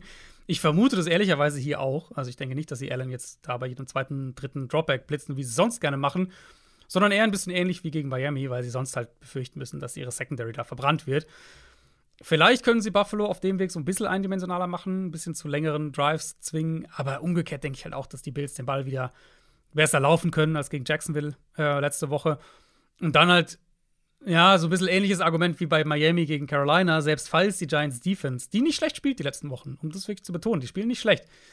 Aber selbst falls die jetzt Buffalo, sagen wir mal, auf 24 hält, Giants Offense gibt der halt so wenig im Moment. Jetzt letzte Woche war natürlich dann Backup Center noch Backup Left Tackle drin sind da immer noch super angeschlagen. Mal gucken, wer dann am Ende spielen kann. Bills haben einen guten Pass Rush. Epinesa hat jetzt dieses, äh, ja, so, so, so, ein, so ein bisschen aus dem Nichts so ein Monsterspiel gehabt gegen Jacksonville. Von Miller hat sein Comeback gegeben, jetzt noch auf einem Snap-Count, 20 Snaps insgesamt gespielt. Das wird sicher hochgefahren. Sagen wir mal, Best Case aus Giants Sicht. Andrew Thomas, ähm, der Left Tackle, und Saquon Barkley kommen wieder zurück. Matt Milano bei den Bills natürlich raus. Den, mhm. Das ist noch eine Verletzung, die wir, glaube ich, noch nicht thematisiert hatten. Nee. Das macht sie da natürlich anfälliger und das ist ja wohl auch Saison aus bei ihm. Also jetzt reden wir dann von zwei anderen Starting Linebackern als letztes Jahr. Das macht Buffalo sicher in dem Bereich ein bisschen auch anfälliger, auch das ganze Thema Coverage, Kommunikation, all diese Dinge. Aber selbst damit weiß ich halt nicht, ob das den Giants offensiv irgendwie genug gibt, um halbwegs konstant den Ball zu bewegen. Die brauchen, die brauchen bessere Protection, die brauchen mehr Big Plays auch von der Offense und beides sehe ich im Moment noch nicht. Ja, wie gesagt, also 14 Punkte, ähm, die Favoritenrolle, das sind zwei Touchdowns, das finde ich sehr viel. Natürlich müssen die das gewinnen, gar keine Frage. Und ich ja. glaube auch, dass sie das tun werden. Nur wie hoch und wie dominant und wie souverän. Hm. Bills Receiver gegen Giants Secondary ist halt schon brutal. Ja. Also, wenn die Bills in ihr Passspiel kommen, genau, wenn die Giants ihnen irgendwie Pressure Looks anbieten, ja, genau, dann könnte es halt schon deutlich werden. Am Montag im Montalk sprechen wir dann über das Monday Night Game. LA Chargers. Das ist ein richtig nettes. Chargers Cowboys kann man sich ja. kann man sich gönnen. Kann man sich auf jeden Fall gönnen. Das könnte interessant werden. Richtig fies, du hast in unsere Notizen Chargers Vikings geschrieben und da habe ich äh, gestoppt, hab ich weil wir doch schon über die Vikings gesprochen haben. ja, ist, ist natürlich die Cowboys. Gerade noch die Kurve bekommen. Mal gucken, ob du die Kurve bekommst. Ach nee, das war der falsche Bumper. Ach, Herr Jemine. Moment, das Krieg ist der du richtige. mal die Kurve. Na, jetzt geht, jetzt geht hier gar nichts mehr. Jetzt brennt der Tisch. Jetzt brennt hier der Tisch. Hallo? Ah. Mensch, das fällt hier alles auseinander nach fast zwei Stunden. Can he pick it? Unser Tippspiel. Über eine Sache müssen wir noch mal sprechen. Das haben wir nämlich noch gar nicht erwähnt. Wir wollen dem Ganzen noch ein bisschen Würze verleihen. Einen kleinen Einsatz, Adrian. Hast du bestimmt schon wieder vergessen, worauf wir uns da intern geeinigt haben. Äh, ich weiß, es um irgendwas. Ja, also ja, ich hab's vergessen, aber ich glaube. Ich will, um ich will deine Kohle. Also nicht ich. ich wollte gerade sagen, es ging um irgendwas für einen wohltätigen Zweck, oder? Absolut, denn wir haben uns gesagt, ja. am Ende muss der Verlierer die Differenz plus eine Null hinten dran als Spende an den German Charity Bowl ja. zahlen. Aktuell gäbe es keinen Verlierer, denn es steht, ich weiß nicht, wie genau es steht, aber auf jeden Fall habe ich ausgeglichen, weil ich zweimal äh, getroffen habe. 5 zu 5 steht 5 zu 5. 5 zu 5. Ja, ich habe beide Spiele getroffen, obwohl ich mir so unsicher war. Hm, habe ich doch gesagt. Ja, und du wurdest von den Colts gerettet, sonst wäre ich hier in Führung. Hm. Mm. Oder andersrum, ich wurde natürlich von den Cardinals im Stich gelassen. Ja, da habe ich dich richtig schön getrickt. Da habe ich dich sowas von reingelegt, weil da habe ich dich bekommen mit den Cardinals, weil die Bengals waren schon Favorit und war klar, dass die gewinnen, sag ich im Nachhinein. Aber das bedeutet, ähm, ich habe jetzt die letzten Wochen angefangen und jetzt ist es unentschieden, jetzt könnten wir losen, aber ich sag mal, fang du mal an, weil, wie gesagt, ich habe die letzten Wochen immer angefangen. Und wenn sonst- wir unentschieden bleiben, Genau. Dann, dann wechseln wir uns ab. Genau, genau, genau. Ähm, ja, du, also ich war mal nicht lange drum rum. Ich finde, es gibt ein Spiel, was hier wirklich herausragt. ähm, und das ist Texans Saints für mich. Mm. Die Saints sind das bessere froh. Team und gewinnen auch auswärts. Dass ich diesen ersten Pick habe. Okay, Saints sagst du gut. Ich sage Saints, dann darf ich zwei auswählen. Und wer hätte das natürlich auch als erstes genommen?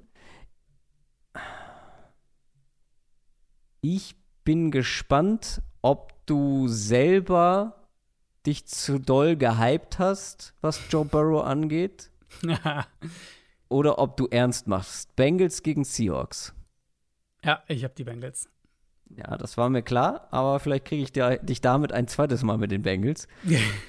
Sind sie schon gut genug, um die Seahawks zu schlagen? Das Sind die, die, Bengals Frage. meine Titans, ist die Frage. Ja, ja. Und dann mache ich etwas, das hatten wir noch nie.